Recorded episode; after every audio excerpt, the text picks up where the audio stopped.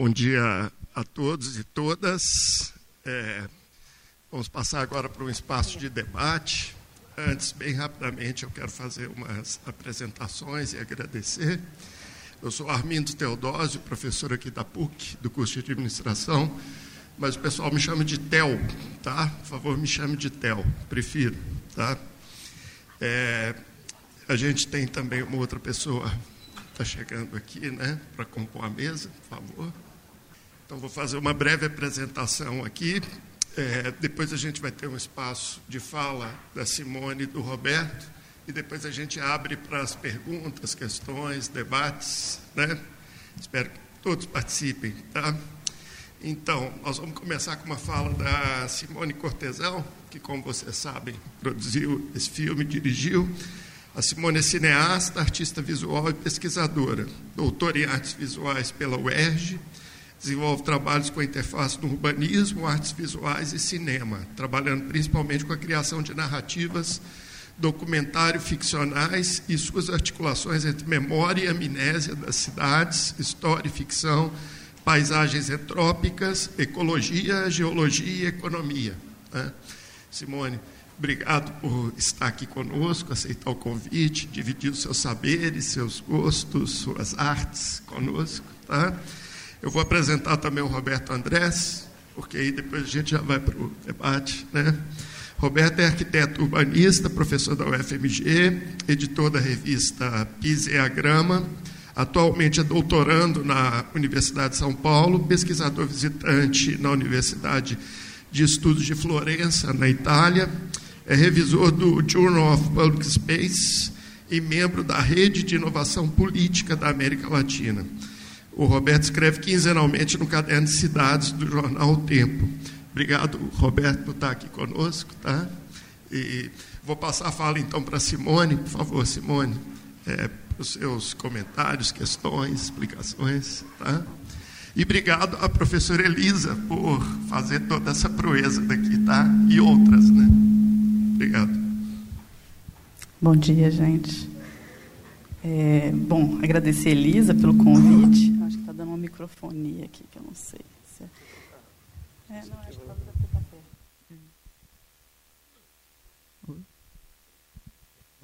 Desligou. Ah, tá. É, agradecer a, a, Elisa pelo convite, né, a PUC pelo evento, um belo evento, eu vi a programação. É, bom, eu acho que eu vou falar um pouco assim das questões é, que têm me perseguido e eu tenho pensado a respeito. Acho que o Roberto tem mais um monte de outras coisas para falar e a gente vai trocando enquanto isso. É, bom, eu, eu, vou começar falando a partir do filme, mas meu interesse muito mais do que o filme em si é pensar é, quais as questões que eu acho que derivam dele, assim. É, bom, esse filme é muito anterior a, aos desastres, aos últimos rompimentos de barragem. Assim, essa pesquisa começa em 2008. É, eu venho de uma região, que é a região do Vale do Aço, que é uma região prioritariamente, enfim, é, industrial. Então, essas estruturas fabris e, enfim, a, a, o mundo, né? Aqui tem vários engenheiros, enfim, né? É, os estudantes de engenharia. Então, eu venho desse, desse lugar é, muito forte, é, dessas grandes estruturas, né? são estruturas é, muito maiores do que o próprio espaço, é, enfim, habitável da cidade em si, né? da casa, das ruas. São grandes, é, de uma dimensão um pouco até avassaladora, assim, e aí isso tinha me... Isso, isso para mim sempre foi uma questão, assim, né? é, tanto do imaginário, enfim, da memória, daquilo que resta enquanto a gente está transitando na cidade, é, e, e, como esse espaço que está, enfim, colocado é, no meio, né, é, do cotidiano. E mais do que isso, assim, é o mundo do trabalho, né? O mundo do trabalho como que ele se dá nessas grandes estruturas, né? Como que esse corpo, é, enfim, no caso ali é do personagem, mas como que esse corpo nosso está é, tá dentro desses, dessas grandes estruturas, é, como que as memórias se assentam também, né, que são espaços gigantescos e, e que eles têm é, especificidades muito próprias, que é, por exemplo, o som, a poeira, é, né, ele, ele tem um, um, uma presença um pouco brutal também ao mesmo tempo, é, e como que isso vai compondo um pouco essa, enfim, esse, esse corpo fabril, né, esse trabalhador, mas sobretudo uma memória coletiva também. É, então, é, esse filme começa em 2008. É, o que eu costumo é, tentar pensar sobre isso é, é como que o intolerável assim dessa dessa dessa dessa produção, né? É, ela se coloca também como um espaço muitas vezes catastrófico e talvez de uma certa de um certo divórcio nosso, um certo rompimento nosso com com a terra, enfim, com o lugar, é, com a própria natureza, né? essa, essa separação entre homem e, e lugar. É, só que é, entre ficar nesse, nessa, né, nessa, nesse discurso, me interessava muito deslocar isso para o campo da ficção, porque esse, esse lugar onde a mineração é, vai interferir, ele está muitas vezes para além da nossa existência. Né? Enfim, a gente não vê uma montanha deslocando durante o período da nossa existência. Né? Ela vai demorar 100 anos, enfim, a gente morre antes é, de ver esse, esse transporte total né, da paisagem. É, então, nesse, nesse sentido, talvez a contribuição do cinema e talvez da ficção, esse empobrecimento que a, fix, a ficção traz, era uma possibilidade de ver, né, alegoricamente, de ver essa montanha inteira sendo transportada. Né? É, ver ali no tempo. E esse, enfim, quem são, enfim, os personagens, é, quem, quem mobiliza esse lugar, é, essa paisagem inteira, né? Tem ali uma uma coisa que eu costumo pensar que é uma espécie de um arrombamento, né? A gente chega e arromba a, a paisagem, né? A gente arromba esses espaços com uma certa violência, mas não é uma violência só do arrombamento, mas é uma violência da rapidez.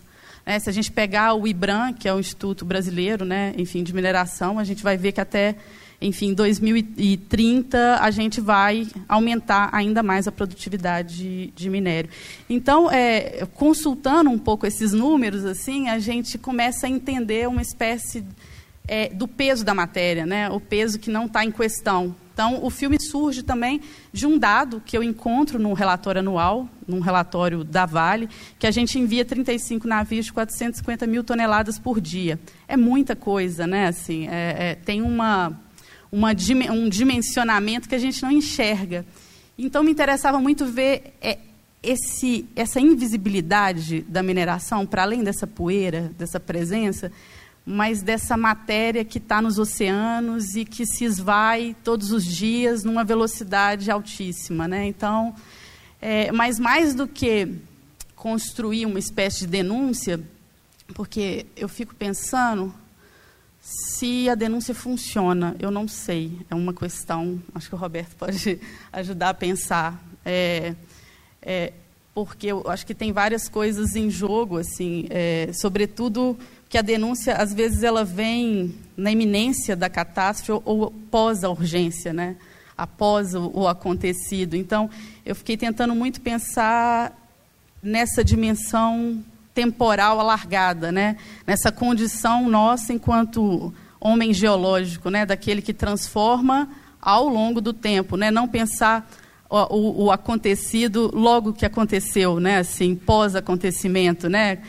e que tem a ver assim uma certa amnésia também, né? Muitos já devem ter esquecido de Brumadinho ou Mariana, é, porque são imagens muitas vezes fugazes, né? Essa, essa imagem da urgência, ela chega com uma certa fugacidade também. Então, é, eu fiquei pensando muito esse lugar, essa possibilidade, não um lugar, mas uma possibilidade que o cinema tinha de pensar esse tempo alargado, né? Esse tempo da montanha e que e trazer junto com ele uma possibilidade de de captura desse espírito das coisas, assim, né? Dessa é, que está no tempo, né? Assim, esse esse lugar quase que uma uma reconciliação assim com essa montanha, né? Uma reconciliação é, com essa, enfim, essa paisagem que é arrombada, enfim, diariamente.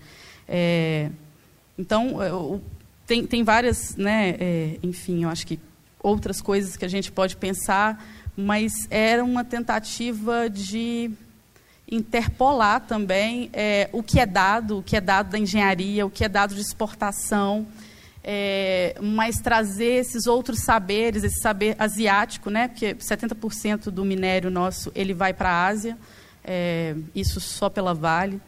É, então eu resolvi atravessar, enfim, o continente para ir para esse outro lugar, para onde que a nossa montanha vai, né? É, então, o, o, o que está em questão é, ali, é, né, o que está em questão muitas vezes são os dados, né, que estão postos, enfim, nos relatórios e que passam de maneira abstrata. Assim. Eu acho que tem uma condição da economia que é de abstrair a matéria, né? de abstrair a paisagem. Né? E aí, quando se abstrai e transforma-se em números essa paisagem, essa matéria, a gente abstrai também o território, né? a gente abstrai as pessoas que vivem ali, a gente abstrai os rios, né? a gente começa a abstrair tudo que compõe essa matéria. Né? Essa matéria não é só esse fragmento rochoso, essa larva, é, ela é uma composição, enfim, ela é uma conjunção de outros fatores. Bom, é, eu acho que tem um monte de coisas que a gente pode conversar ao longo, é, para eu não ficar num monólogo, eu acho melhor né, a gente continuar como um diálogo. Eu acho que. Eu... Obrigado. Então, está funcionando? Não, né? Tá? Passar para o Roberto. Você tinha mais tempo, mas a gente abre depois e debate, né? Por favor, Roberto. Boa noite, bom dia, boa tarde. Vocês estão acordados? O filme é muito legal, né? É... Obrigado pelo convite, Elisa. Uma alegria estar aqui com a Simone, companheira de tanto tempo. É... A gente publicou, eu sou editor da Pisiagrama, como ele falou aqui, a gente publicou na Pisiagrama. Além da Simone ser uma das primeiras colaboradoras da revista lá atrás, 2012, não sei.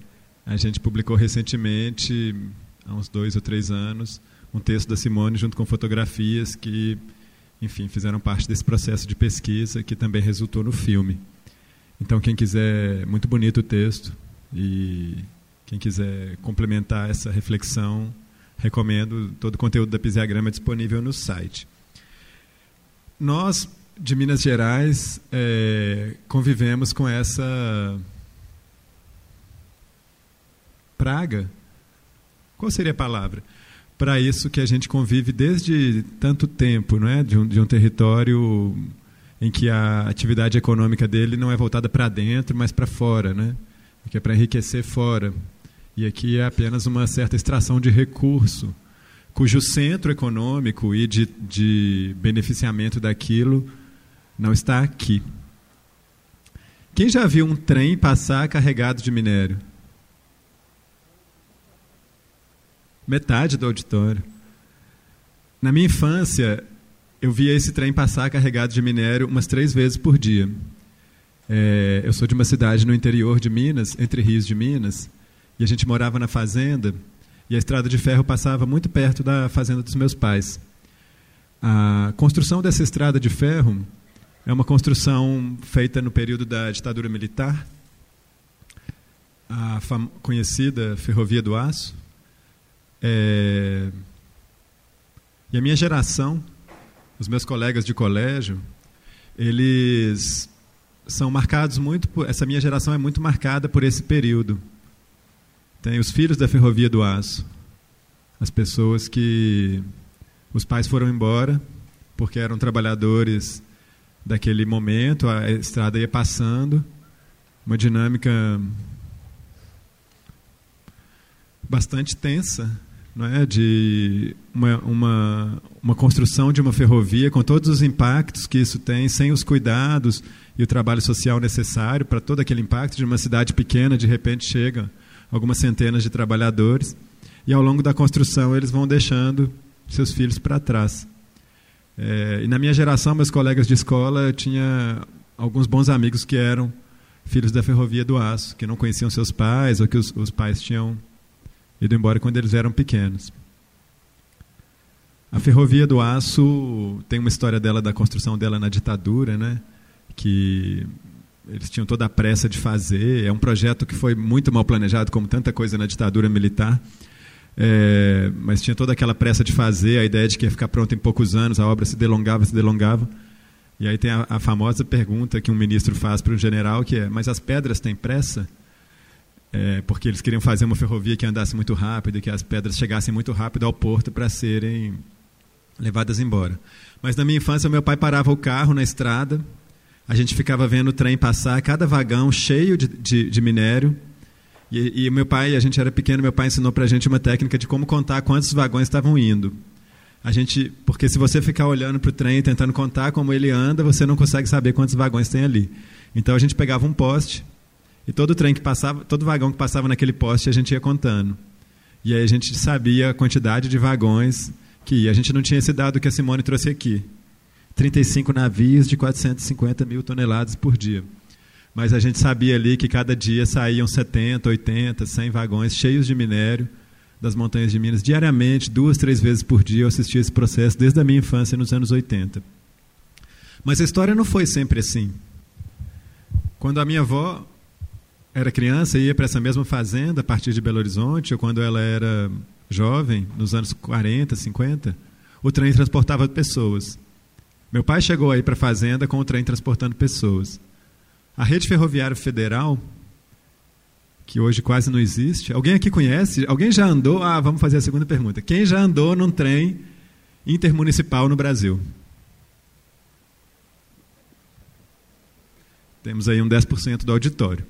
É, a Rede Ferroviária Federal já foi a maior empresa pública do Brasil na década de 50, maior que a Petrobras. Já transportou 100 milhões de passageiros por ano entre as cidades brasileiras e hoje não chega a transportar 2 milhões de passageiros, embora a população brasileira tenha crescido umas cinco ou seis vezes nesse mesmo período. O desmonte da, da, do o modelo minerário que o filme permite discutir também, ele faz parte de um modelo de país que é muito danoso para a nossa vida, em que a infraestrutura ferroviária foi destinada sem que isso nunca fosse motivo de debate ou consulta, para transportar pedra. E nós, pessoas transportadas, morremos diariamente nas estradas, um país que registra 50 mil mortes em acidente de trânsito por ano, uma das maiores taxas do mundo. Com um desmonte de uma rede de transporte que poderia estar transportando pessoas, infra, sobrecarregando o transporte de cargas nas estradas e toda a violência e a tragédia que é o, o sistema de caminhões das estradas brasileiras. E nós, sujeitos a essa carnificina diária, né? virar estatística algum dia se você decide viajar lá para o Vale do Aço, naquela estrada BR-381 tão perigosa, em que uma viagem daqui para lá você vai encontrar dois ou três acidentes fatais. É uma questão de estatística.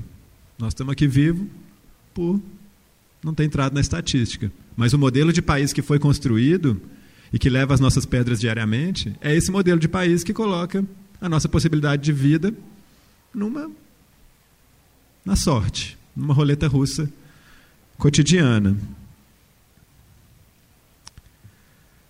Mas é um país e é um país que quando ele funciona a, pleno vapor, ele gera poluição, doença, morte, mal-estar. Isso ficou muito evidente quando teve aquela greve dos caminhoneiros no ano passado. Como o tempo está. Criou um abismo no tempo, né? mas eu acho que foi ano passado aqui. Parece que foi no século passado.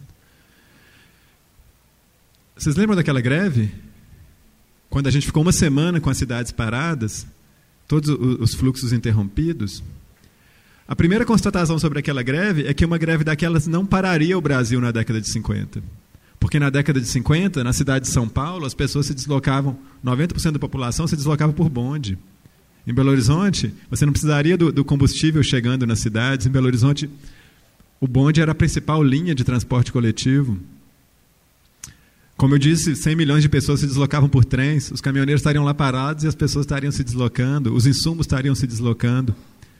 Mas a outra constatação daquela greve é que, a partir do momento que nós tivemos uma semana de paralisação, apesar da, de muita gente ficar estressada por não conseguir trabalhar, por não, não conseguir abastecer seu carro, etc. As cidades melhoraram muito, em muitos aspectos. A poluição do ar em São Paulo, que mata mais de 10 mil pessoas por ano, caiu pela metade naquela semana.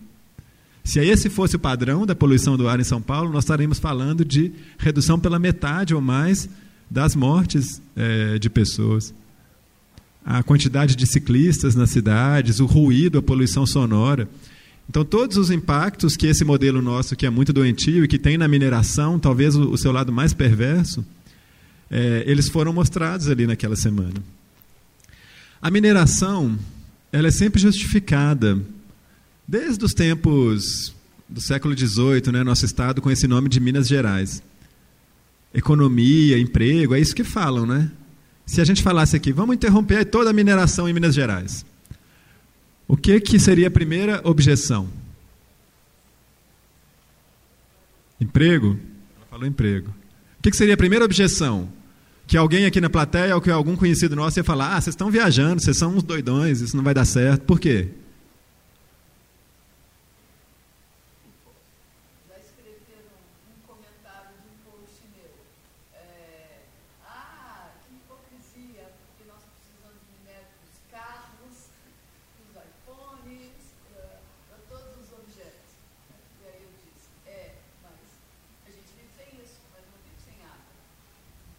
Boa, boa, questão. Tem essa questão, ele é um recurso que de fato é utilizado nesse celular aqui.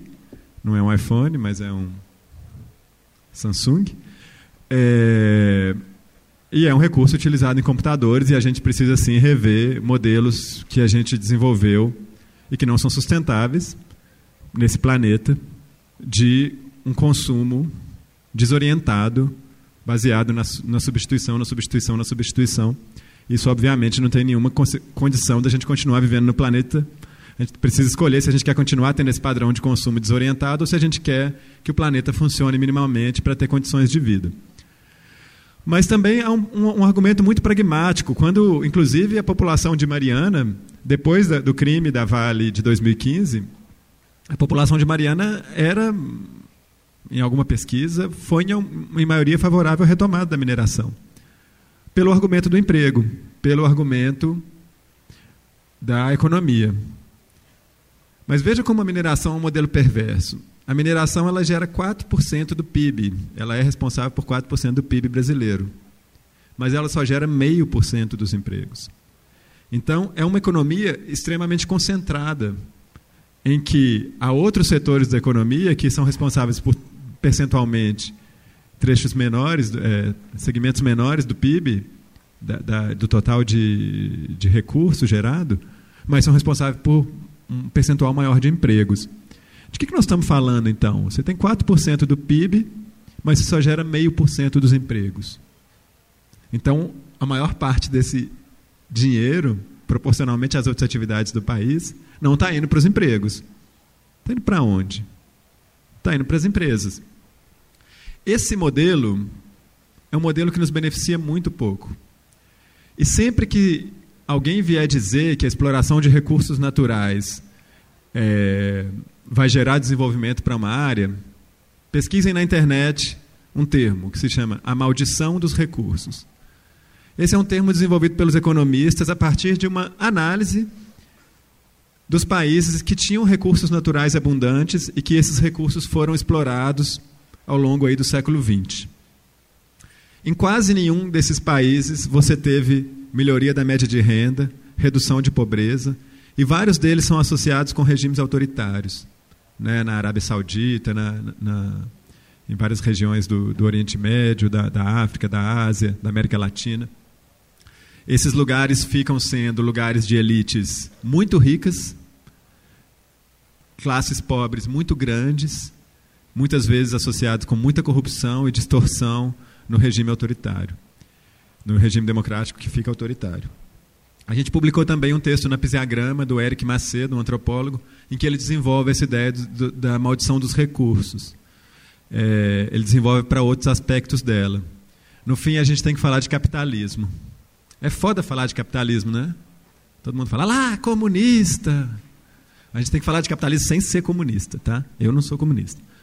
Eu acho que a gente tem que inventar outra coisa, mas é, a gente tem que falar do capitalismo, porque é o modelo que a gente vive. E o capitalismo tem centro e periferia.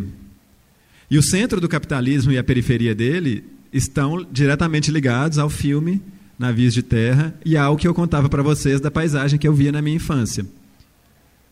não são só as pedras que estão indo embora do Brasil. O centro desse sistema é onde está se concentrando os recursos. É onde o trabalho qualificado, o trabalho bem remunerado, o trabalho de ponta acontece. As periferias é onde você tem esse contexto, esse raciocínio é desenvolvido por uma pessoa que chama Isabel Stengers, uma socióloga. Mas as periferias é onde você tem um trabalho mal pago humano e um trabalho não remunerado da natureza. Essa parte a gente nunca coloca na conta. Existe um trabalho não remunerado da natureza. Esse trabalho não remunerado da natureza é esse recurso fornecido gratuitamente. Quem tem direito a essas pedras? Ah, mas fez uma concessão, mas aprovou não sei aonde. Quem tem direito a essas pedras? Isso é um recurso da terra, do país, de um povo. Quem tem direito a tirar isso dessa maneira? Com a lei Candir, que, que isenta de imposto essa atividade. Ou nós mudamos radicalmente o modo dessa exploração, ou nós terminamos com ela, ou, a continuar tudo como está, as tragédias só aumentarão ano a ano, porque hoje nós temos uma quantidade, Brumadinho e Mariana são só a ponta do iceberg, de uma série de bombas relógios que estão instaladas no nosso estado, irresponsavelmente por empresas e por pessoas que não sofrerão o impacto disso. E que mudança de modelo é possível? Né? Há muitos poucos casos de sucesso de exploração de recursos, mas eu conheço um, e é o da Noruega. Ah, mas a Noruega, país rico, eles estão todos lourinhos lá naquele norte, eles sempre foram ricos, não dá para comparar com o Brasil. Mentira. Eles são realmente lourinhos e moram no norte. Mas a Noruega, na década de 60, saía da ocupação nazista, era um país pobre, com alto índice de falta de casas, num contexto muito difícil.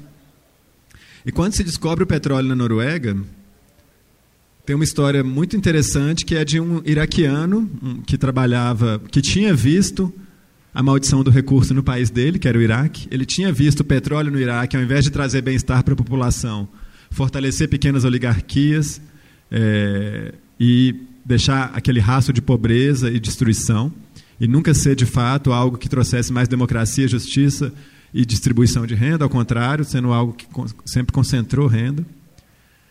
E ele foi para a Noruega, era um, engenheiro de petróleo que tinha experiência nessas agências de regulação e de exploração de petróleo, e foi para lá propor um outro modelo. E junto com uh, os técnicos e as pessoas que foram fundar esse, esse, esse modo de exploração na Noruega, eles desenharam um modelo que é conhecido internacionalmente como modelo norueguês. Tem várias características de alta regulação, de permitir que as empresas explorem, abrir licitações, Sabe quantos por cento do lucro de uma empresa que explora petróleo na Noruega é devolvido para um fundo soberano do povo norueguês? 78% do lucro. 78% do lucro. Em 2018, o lucro da Vale foi de 25 bilhões de reais. Só em 2018. Ele cresceu 25% em relação a 2017. Ele tinha sido da ordem de 20 bilhões de reais em 2017. Só te interrompi para falar um, um, rapidinho disso. Não, e é curioso pensar a Vale porque ela detém o trem e os portos. Sabe-se lá se são 25 milhões. Pode ser muito mais do que isso, bilhões. Pode ser muito mais que isso, né? Porque essa regulação também é muito difícil de acontecer, né? Já que a mesma empresa detém a extração, o, trans, o transporte e os portos. Né? Então, quem regula? Como que se faz? Concessão das ferrovias feitas criminosamente no governo de Fernando Henrique Cardoso na década de 90.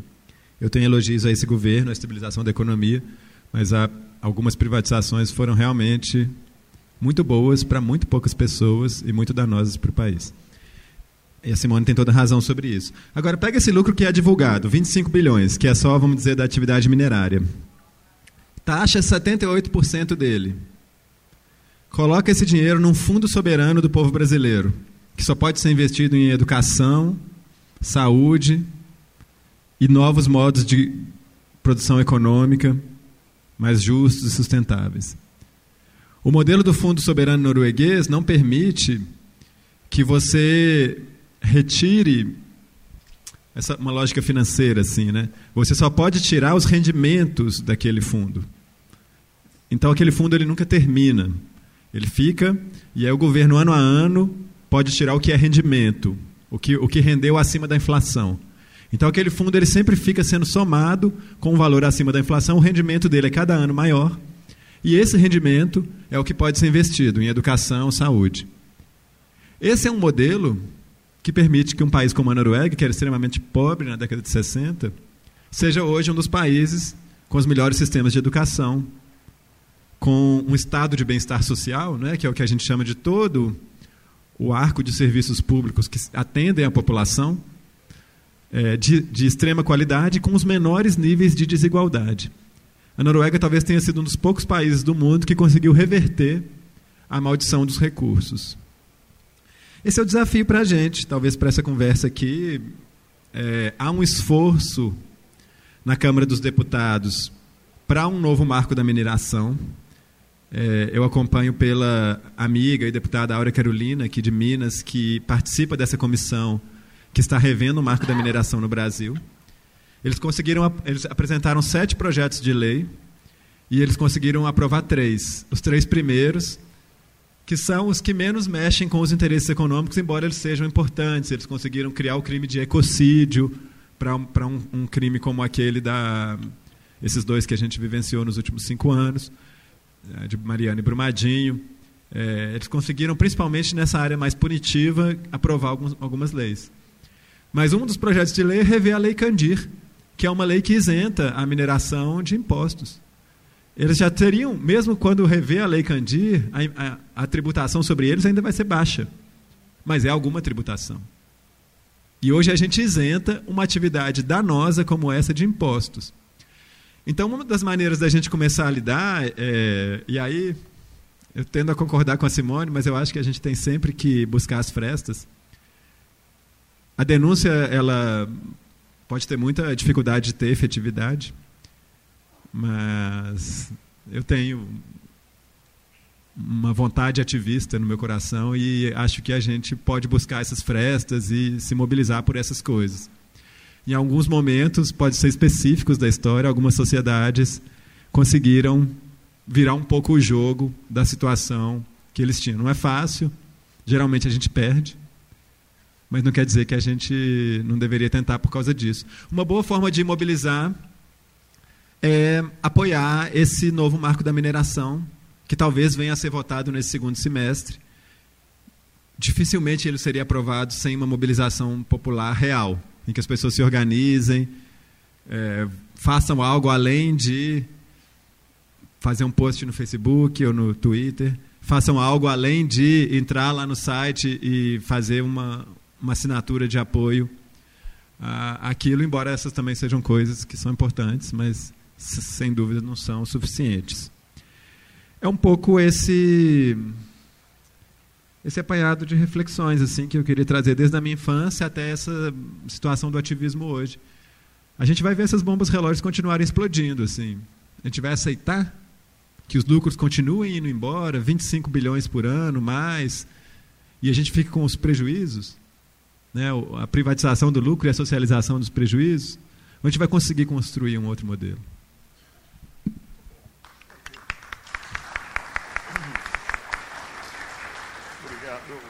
Ouvindo?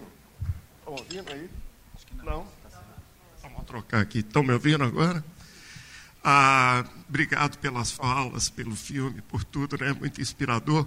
A Elisa, quando me pediu para mediar essa mesa, né? Ela falou que eu poderia falar um pouco também, então vocês vão me dar a licença, eu vou fazer uma fala bem rápida, né? A Simone economizou bastante fala aqui para a gente também, obrigado, né? Mas eu acho que Elisa me convidou para mediar essa mesa ah, por, por causa de uma história. Então, vou fazer minha fala contando a minha história aqui, bem rapidamente. Tá? Eu sou professor da PUC do curso de administração. Eu sou economista de graduação. Fiz um mestrado em ciências sociais, doutorado em administração e pós-doc em ciências ambientais. Por todos os lugares que eu vou, eu estou meio incomodado com o lugar onde eu estou, tá? Como economista e professor da PUC já do curso de administração, fui fazer mestrado em ciências sociais na PUC. E lá os meus colegas sociólogos, né, sempre diziam assim: cadê o administrador da turma que só pensa em grana, recursos ou em abstração, né? Os números são muito abstratos, né? Eles não falam as verdades que um filme como esse mostra, né? Com outras escalas, né? De, do território. Então lá eu era o que só pensava em números. Aí fui para a GV, São Paulo, fazer doutorado na área de meio ambiente e gestão social, políticas sociais. Quando tinha que discutir alguma questão mais sociológica, ele chamava o sociólogo da turma, que em tese seria eu. Nunca fui sociólogo também. E no Ciências Ambientais fui trabalhar com uma professora do design, que é a Cecília Loschiavo, que trabalha as questões dos catadores de material reciclável, que é outro público invisível no contexto urbano do território, que presta um serviço ambiental essencial para as cidades e que não é valorizado nem remunerado e constrói o bem viver. Mas, infelizmente, no Brasil de hoje, a inserção dos catadores tem retro, retrocedido muito, inclusive aqui em BH e região metropolitana. Mas só por isso eu não estaria aqui. Né? Eu estou aqui porque eu sou filho de Brumadinho. Eu nasci em BH há 50 anos atrás, porque não tinha hospital em Brumadinho, para um parto mais delicado. Fiquei aqui até os três meses de idade e depois voltei para para Brumadinho. E fui, vivi lá até os 15 anos. Aí depois vim morar aqui, fui fazer vestibular, morei na casa da minha avó, fui office boy da Minas Caixa e a vida seguiu. Né? Então, eu, eu sou um filho de Brumadinho, eu tenho parentes em Brumadinho. E é um pouco dessa história que eu vou contar para vocês, do que, que foi, como eu fui vendo, o que, que a gente tem feito como pesquisa, extensão, como PUC em Brumadinho, né? dialogando com a riqueza de detalhes que foi colocada aqui. Né? É, minha mãe mora em Brumadinho e eu, graças a Deus, a nossa família não perdeu ninguém. Mas uma primeira questão que muitos se questionam é o seguinte: quem foi afetado? Quem foi atingido? Essa é uma pergunta importante. Mas o que aconteceu em Mariana é que a Vale começou a determinar quem foi afetado e atingido. E por isso é que em Brumadinho hoje a gente trabalha com o conceito, a concepção de que todos foram afetados. Tá? Minha mãe tem 76 anos de idade, não quis sair da cidade, ficou lá até dois meses depois do crime. Falou: Não, os meus amigos estão aqui, eu quero estar aqui, eu quero estar com as pessoas. E na primeira semana eu não dormi direito, as pessoas que eu conhecia não dormiram direito, e a minha mãe também não. E eu pensei: Mas o que está acontecendo? Os helicópteros transportando os corpos em sacos plásticos a noite toda. Então, o helicóptero veda a conversa, veda o diálogo, penetra em todas as famílias, né? E, recentemente, aí um grupo de agricultores, Brumadinho é, apesar de ser o maior município da região metropolitana de BH, é invisível. Inclusive porque o museu em Otim faz Brumadinho ser invisível. E um não lugar, um lugar só de passagem. Né? Essa é outra questão que a gente tem que problematizar. O lugar da arte, da denúncia e essa relação com saberes locais. Né? Ah, você é contra o Museu Inhotim? Não sou contra nem a favor. Tem coisas muito boas e coisas muito complicadas e terríveis. Da ação dele para o desenvolvimento local. Né? Daqui a pouco eu explico melhor. Mas então, é, Logo depois do crime, dia 28, a gente se reuniu, eu e muitas pessoas, inclusive de fora, de BH, gente que a gente conhecia. A gente conseguiu, num auditório lá de Brumadinho, reunir 80 pessoas e a gente criou uma articulação, não é movimento social, não é ambiental, não é ONG, não queremos ser, tá? é um grupo, uma articulação. A gente prefere se chamar de articulação, que é Eu Luto, Brumadinho Vive. Né? E é, o, o eu luto surge de uma conversa assim. Tinha um debate, algumas pessoas muito nervosas, um publicitário que mora em Casa Branca estava contando o que, que ele viu, logo depois o que aconteceu do crime da Vale. Aí ele fez uma fala mais exaltada, e uma pessoa falou assim: olha, esse nervoso aí, ó, que falou, porque as pessoas não se conheciam. Aí depois ele colocou assim: não, mas eu não estou nervoso e tal. Aí outra pessoa virou e falou assim: não, mas tem que ficar nervoso. Aqui é luto por perda, mas é luta. E aí surge o nome assim, luta. E dois, três dias depois, né, o prefeito de Brumadinho, Avimar Barcelos, o Neném, né, meu amigo de infância, eu trabalhei na faculdade de asa com eles, né, eles são uma, de uma família de mineradores, eles têm mineração em Brumadinho. Ele fala assim na televisão: Brumadinho acabou, a Vale fechou, Brumadinho morreu. Então a gente cria também essa articulação com a ideia assim, olha, Brumadinho não se reduza ao minério, à Vale, e não se reduza ao Inhotim, não se reduza à Casa Branca. Brumadinho é múltiplo, Brumadinho são muitos territórios, complexos, difíceis, desarticulados, com lutas históricas dentro deles. Quilombolas, assentamento do MST, não está em Brumadinho, mas é bem próximo, é região diretamente afetada. Em São Joaquim de Picas, tem uma tribo dos Pataxó, né, que se mudou para lá há pouco tempo e é muito discriminado também. Então surge essa ideia. E, a nossa logo, depois vocês podem ver aí nos Facebooks da vida, nas mídias, ela tem uma flor amarela, né, porque muitas pessoas foram a Brumadinho. E aí existe uma certa indústria da tragédia também, que está bem distante aqui do filme colocado mas a tragédia é mediatizada e é uma luta também terminológica e discursiva. Foi crime, é tragédia, o que, que aconteceu? Né? Então a gente começou a perceber que tem uma luta por construção de significados. Por isso é que a gente, mas não só nós, do Eu Luto, Brumadinho Vive, mas muitos outros grupos sociais e ambientais que estão lá, a gente sempre vai anunciar como crime. Tá? Independente da legislação definir como crime ambiental, agora como ecocídio, para as pessoas que estão em Brumadinho, é crime o que aconteceu lá. Então, a gente pode até dizer, olha, tragédia é crime, tudo bem, mas tragédia só, ou desastre, ou incidente, como o Bolsonaro anunciou um incidente, ou como o Zema, né, três dias depois, falou assim: houve um incidente em Brumadinho e tal. Para nós não foi incidente, foi crime. Né? Até porque a mineração, como muito bem colocado aqui, ela tem uma dívida histórica com o Estado que leva o nome de Minas. Então a gente se identifica com a mineração, porque ela dá nome a gente, mas será que a gente é Minas ou é Gerais? Né? Até escrevi um artiguinho para um jornal dizendo assim: olha, depois de Brumadinho, mais que nunca eu sou Gerais. Minas, né, não quero ser. Né? Porque tem uma discussão também, Minas, fechado nas montanhas, Gerais é o mundo, né? Eu sou das Gerais, do mundo e tal. Eu prefiro ser Gerais a partir disso e de outras coisas. Então a gente estabelece esta luta discursiva também. É crime. Né? E a gente começa a trabalhar com a ideia que eu queria trazer aqui para complementar a discussão, e desculpas se fico alongando, de que, infelizmente, existe também uma indústria da ajuda e da recuperação dos territórios que funciona globalmente e ela funciona como uma válvula de escape para a mineração e seus crimes no mundo todo. A mineração tem um modus operandi no mundo todo. E a Vale, se a gente conversar com a Vale hoje, eu tenho colegas da Vale, eu tenho amigos que morreram, Acho que o filme também é importante para mostrar isso, o significado do trabalho, porque é muito fácil demonizar X ou Y, né? E falar assim, você trabalhava para Vale, você isso e tal. Ali são pessoas com histórias, trajetórias, desejos, né? vidas e necessidade de viver também. Mas a mineração no mundo todo, ela pratica esse tipo de atitude. Tá? E ela torna os grupos locais, e a mídia ajuda a reverberar isso, como grupos radicais e sem noção. Mariana está dividida hoje com as pessoas que querem a volta da mineração e as pessoas que não querem mineração, Brumadinho também.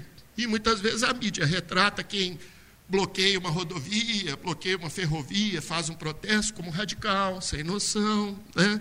Um grupo assim, ah, então nós vamos parar o mundo e viver sem minério. Né? Então as pessoas vão tirando as razões de quem tem muitas razões para lutar e estabelecendo uma razão economicista, industrialista, de economia de enclave, né? como o Roberto colocou aqui, né? que não gera riqueza efetiva, não gera bem viver. Brumadinho é prova disso. Tá? Brumadinho tem o maior PIB per capita da região metropolitana de Belo Horizonte.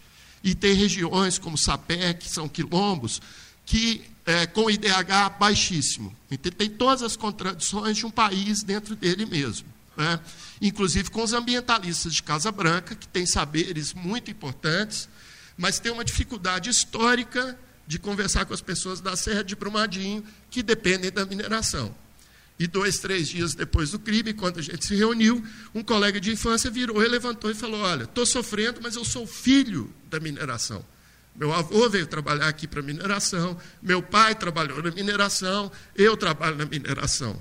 Então, enunciar que você é filho de algo desta forma, não é algo que se rompe assim com tanta facilidade, mas é preciso fazer essa luta.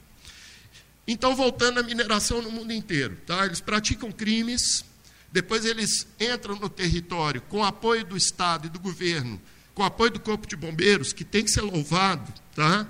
Mas fecham o território, não permitem que as pessoas entrem no território, é isso que aconteceu em Brumadinho.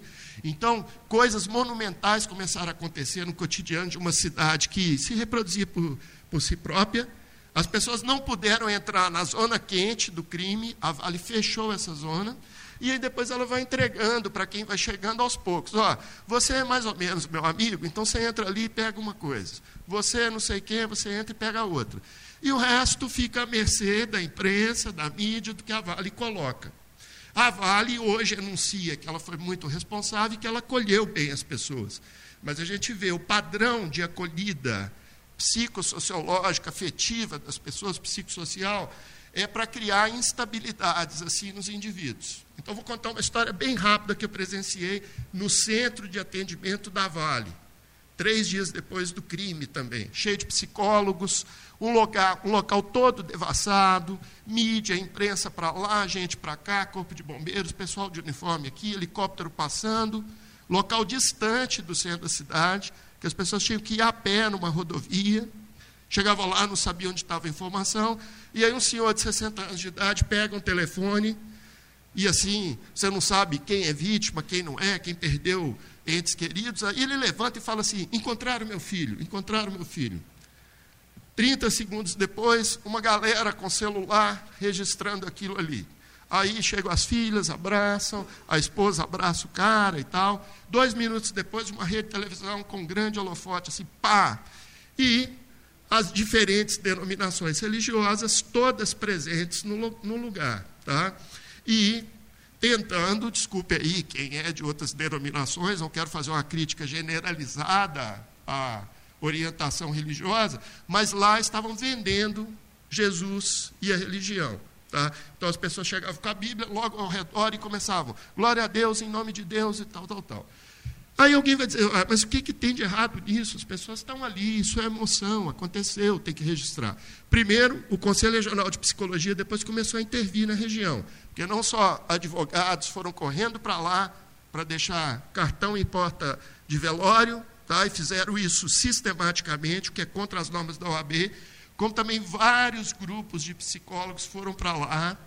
Quando a gente criou o Eu Luto, uma psicóloga de São Paulo, antes de qualquer pessoa falar qualquer coisa, ela falou: Eu posso dar um recado rápido? A gente nem se conhecia. Ela levantou e falou: Ó, eu represento um grupo de psicólogas de São Paulo, são 300 psicólogas. A gente vai fazer uma intervenção de duas semanas em Brumadinho, vamos cadastrar 5 mil pessoas. Viemos dizer para vocês o que, que vocês têm que fazer.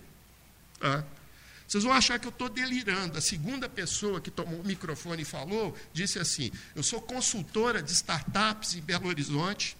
E Brumadinho tem que se reinventar para além da mineração. E agora a gente tem, então, que montar muitas startups aqui. E eu também vim dizer o que, que vocês têm que fazer. Então faltou escuta, faltou contato, faltou vozes, faltou conhecer os saberes locais, inclusive dos movimentos ambientais que para lá foram. Vários chegaram com receitas prontas das lutas minerais no Brasil. E hoje Brumadinho é um território dividido em, entre quem apoia o MAB e quem odeia o MAB. Né? E aí quem faz críticas à ação do MAB no território é visto como direitista. Né? Até porque 70% das pessoas de Brumadinho votaram no Bolsonaro. Né? Então, quer construir uma luta contra a mineração quando, como muito bem colocado aqui, se faz um discurso e as pessoas acham que estamos é, lutando contra o capitalismo para instituir o socialismo ou o comunismo. Lembrando que o comunismo foi um sistema econômico, é, que degradou tanto e destruiu o meio ambiente desrespeitou os direitos do trabalhador, tanto quanto o capitalismo. Né? Então, são dois lados da mesma moeda chamada industrialismo, economicismo, PIB, e nada a ver com IDH, bem viver e outras coisas. Então, para fechar a fala, desculpa aí falar várias coisas assim, né? então construiu-se uma indústria da ajuda, muitas pessoas depois a gente percebeu que vão para lá para fazer currículo. Eu tive colegas da universidade, esse é um papel que a universidade tem que pensar. A universidade foi para Brumadinho e esquadrinhou o espaço de Brumadinho. Tem projetos de milhões de reais de universidades lá. Tá? Tinha projetos de gaveta. E tem gente na universidade para todo tipo. Tá? Tem os amiguíssimos da mineração, como também tem o pessoal que combate a mineração. A universidade é múltipla, com múltiplos saberes. Né? Então, esse pessoal chega, começa a fazer intervenção em Brumadinho, né? E aí muita gente indo para lá para fazer campo de extensão. Eu tenho uma colega de uma outra universidade falou assim: que ótimo, agora vou, vou levar 25 assistentes sociais para a gente fazer aprendizagem em Brumadinho. Isso tinha uma semana que tinha acontecido o crime. Eu falei com ela: olha, vamos esperar um pouquinho. Né? E a PUC, quem me conhece na PUC sabe que eu não sou puxa-saco, baba-ovo de reitor e tal, mas a PUC, eu acho que ela, a PUC Minas teve uma atitude muito sábia. Qual foi a orientação do reitor? Vamos para Brumadinho, com a Vale a gente não faz parceria nunca, tá? Parceria com a Vale não, porque em Mariana a Renova veio com um discurso de parceria, grupos locais. Aí ela não consegue implementar os projetos hoje em Mariana. Aí o que, que ela diz, a Renova? Não tem capital social, as pessoas não se articulam, nossos projetos são ótimos. E se a gente analisar os projetos da Renova, eles são interessantes. Mas por que, que não tem capital social nos territórios?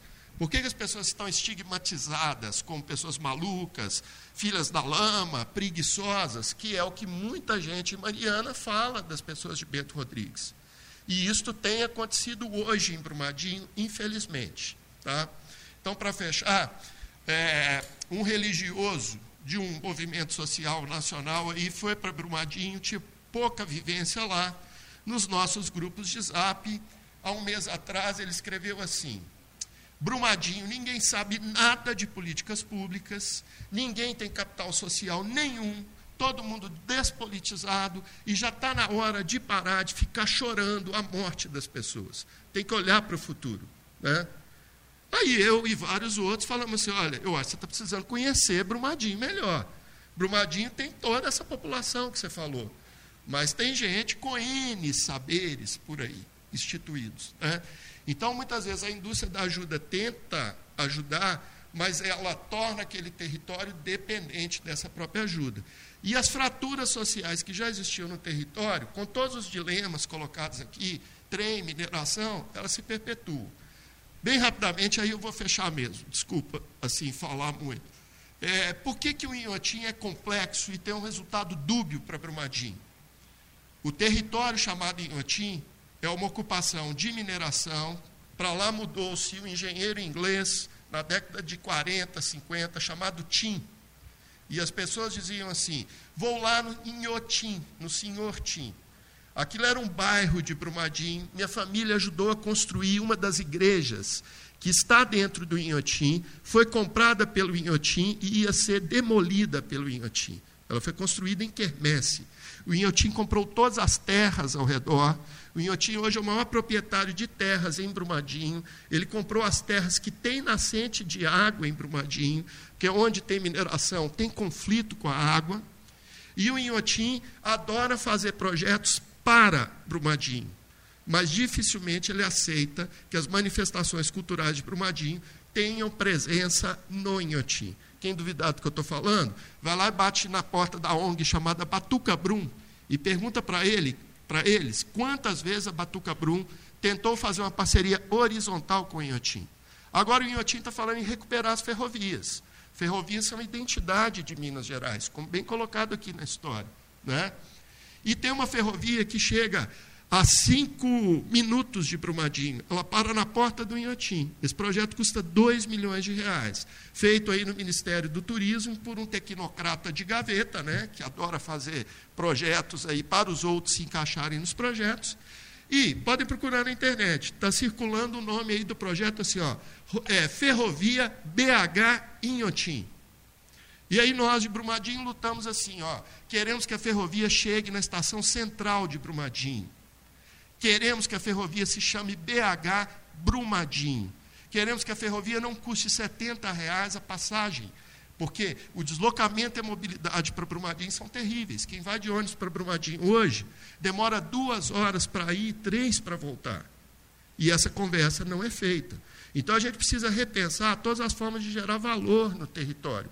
Até o turismo, ele pode excluir e elitizar. Os donos de pousadas em Brumadinho eles são uma atividade econômica, mas eles não conseguem competir com a Vale. Sabe por quê? Porque as pessoas que trabalham em pousadas, que são de Brumadinho, recebem salário mínimo para trabalhar nas pousadas. E a Vale paga dois, três, quatro salários mínimos. Paga plano de saúde. Então, que turismo é esse que as pessoas só querem ver a maravilha do Inhotim? E eu tenho vários amigos de outros lugares do Brasil que falam assim comigo. Mas não tem nada em Brumadinho, só tem o Inhotim. Então, Inhotim transformou Brumadinho num não lugar. E esse é o tema de um belíssimo livro de um ex-professor da UFMG, que é de Brumadinho, que chama Requiem para Inhotim, né? que é o professor Valdir, professor de comunicação da UFMG, aposentado, hoje está na Fiocruz. Mas aí, ó, eu acho até que eu falei mais que a Simone, com certeza falei. Espero que não mais que o meu amigo aqui, o Andrés, que colocou coisas essenciais. Mas espero que essas reflexões ajudem a gente a debater, que outras pessoas falem, né? E agradeço de coração a todos que fazem esse debate. Como eu sou de Brumadinho, todos nós somos de Minas Gerais, esse debate toca na gente de várias formas. E aí qual que é o papel da pesquisa? A gente tem que fazer pesquisa engajada. Tem muita gente aqui na universidade que, desculpa aí, mas eu vou falar rasgado. Fica com lero-lero, sabe? Assim, você tem que se envolver com seu objeto de pesquisa, mas não pode se envolver. Primeiro que eu não posso chamar Brumadinho, as pessoas estão lá, de objeto, né? Aquilo é meu campo de pesquisa, cheio de sujeitos. E eu estou envolvido sim, eu faço pesquisa engajada. Eu não vou fazer pesquisa para a mineração ficar em Brumadinho, né? porque Vão consultar o PIB, o desenvolvimento e IDH de Brumadinho. Também não avançou. Né? Esse é um problema global, como foi colocado aqui. Então, vamos abrir para as perguntas, debates, questões, críticas, né? Por favor. E aí, quem for falar, se identifique, seu nome, seu bairro, né? E coloque sua questão. Ó, tem uma questão aqui, ó. Ok, bom dia, gente. É que eu cheguei, o filme já tinha começado. E eu sou assim, eu queria saber também, assim, mais ou menos alguma coisa do filme, para eu. Pode ser? Vamos fazer uma rodada de três perguntas, questões, aí o pessoal responde. Pode ser? Mais duas, por favor. É, é. se identifica, fala o seu nome e tal. E... Bom dia, é... meu nome é Fátima. É, tudo que você falou assim foi realmente você expandiu conforme você, mesmo disse. Mas foi muito muito bom mesmo a fala. E a gente vê na sua na sua fala também um sentimento assim de desagrado com toda a situação. E faço é, das suas palavras as, as minhas também. Sou a favor completamente do meio ambiente e sou graduada aqui na PUC em Direito, mas eu não pensava em voltar de fazer outro, outro curso. Isso é, é, voltei agora a fazer o curso de psicologia, justamente por, por tentar entender essa situação de Brumadinho.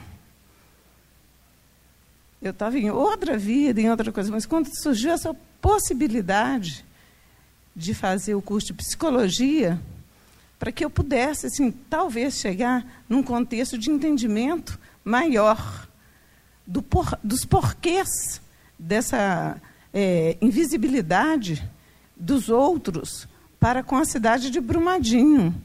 E só olhar Inhotim como se só ele fosse parte daquele lugarejo. E os produtores, que perderam-se tudo, perdeu o terreno, perdeu o plantio, perdeu a remuneração da Caixa, só tinha aquilo para sobrevivência. e perder até a, a liberdade de adentrar a seus, a seus terrenos, perder não só isso, que o principal de tudo foi a perda das vidas, que é o, o, o que nós temos de mais valorizado, né? sem dúvida. Que sempre tem alguém lá, como você colocou, é, você não, graças a Deus, não teve nenhuma perda familiar assim. Mas com certeza tem algum amigo que, que você conhece que sofreu esse tipo de, de perda. Então, assim, realmente é uma coisa assim, muito é, é triste. E essa sua fala também sobre essa pessoa que eu não estou me lembrando aqui agora, que disse que devemos parar de chorar por, por pelas consequências, é, pelos danos causados pela Vale, eu acredito que, sinceramente, assim, ao meu ver mesmo, é sem sentimento algum. Porque se ele tivesse um filho lá, uma pessoa dele lá, um grande amigo dele lá, ele não pensaria assim, não. Pelo menos é o que eu acredito. Obrigada, viu?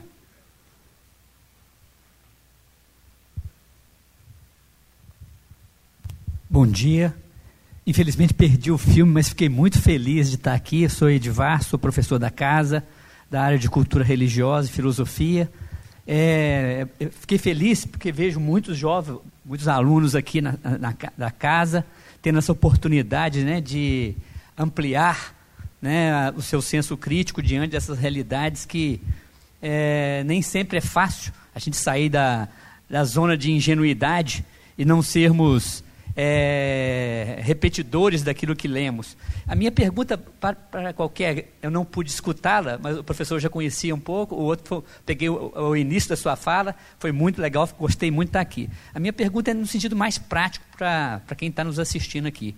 Quer dizer, em que estamos sendo ingênuos diante das, das leituras que as novas mídias estão fazendo, seja de Brumadinho e de Mariana, ou dessa realidade da mineração impactada por esses dois crimes.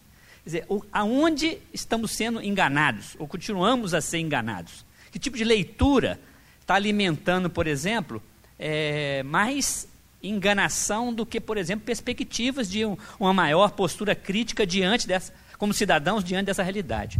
E depois, é, que sugestões vocês nos dão é, de ou de leituras, ou de locais, né, que estão fazendo reflexões pertinentes e que poderia ajudar a dar continuidade ao que a mesa está discutindo.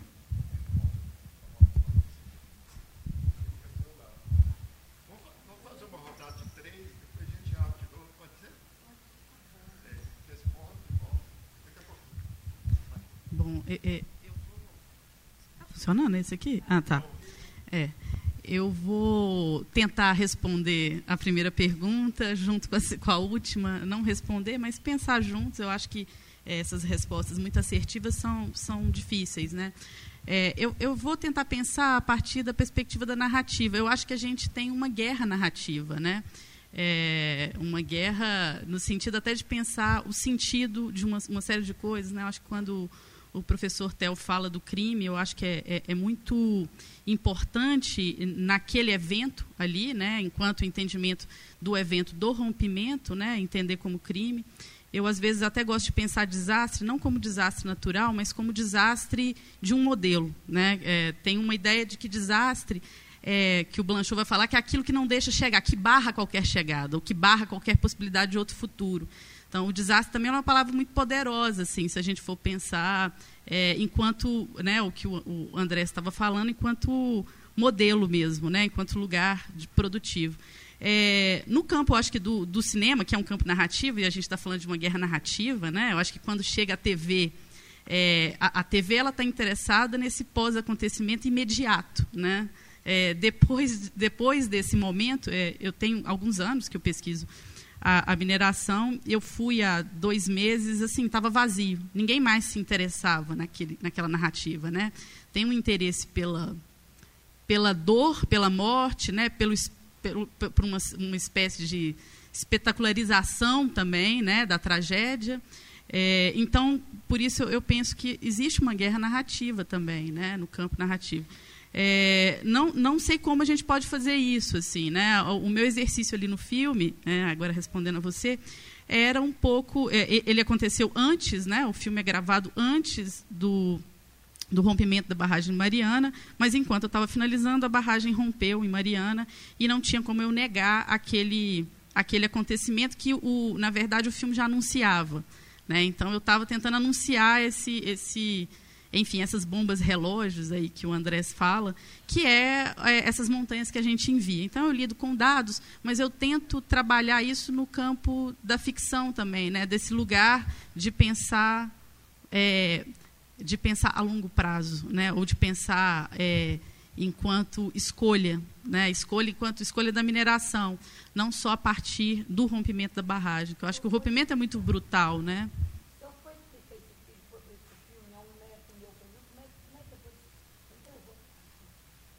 Tá, ele é uma ficção, é uma alegoria de uma montanha que vai embora para a China, né? A, é, a gente retirado a partir de dados econômicos, né? Então é isso. É, eu acho que é, é, é, em que é difícil pensar assim, né? A pergunta do, do professor, é, qual que são, em que, em, em, que pontos estamos sendo enganados, né? É, eu acho que o Andrés e o Theo vão complementar. eu penso mais no campo dessa, enfim, guerra narrativa. acho que os meninos da Pisiagrama fazem um trabalho editorial incrível, que é pensar essas camadas para além, eu acho que é, em, em, vários estratos, né, quando eles vão publicar a maldição dos recursos, né, é, quando eles vão publicar um texto que ele traz uma, uma poética de uma presença do espaço, mas é a gente pensar é, quais as narrativas, ou, ou, enfim, é a partir de que ponto que a gente acerta, enfim, as outras pessoas também. Bom, é isso, acho que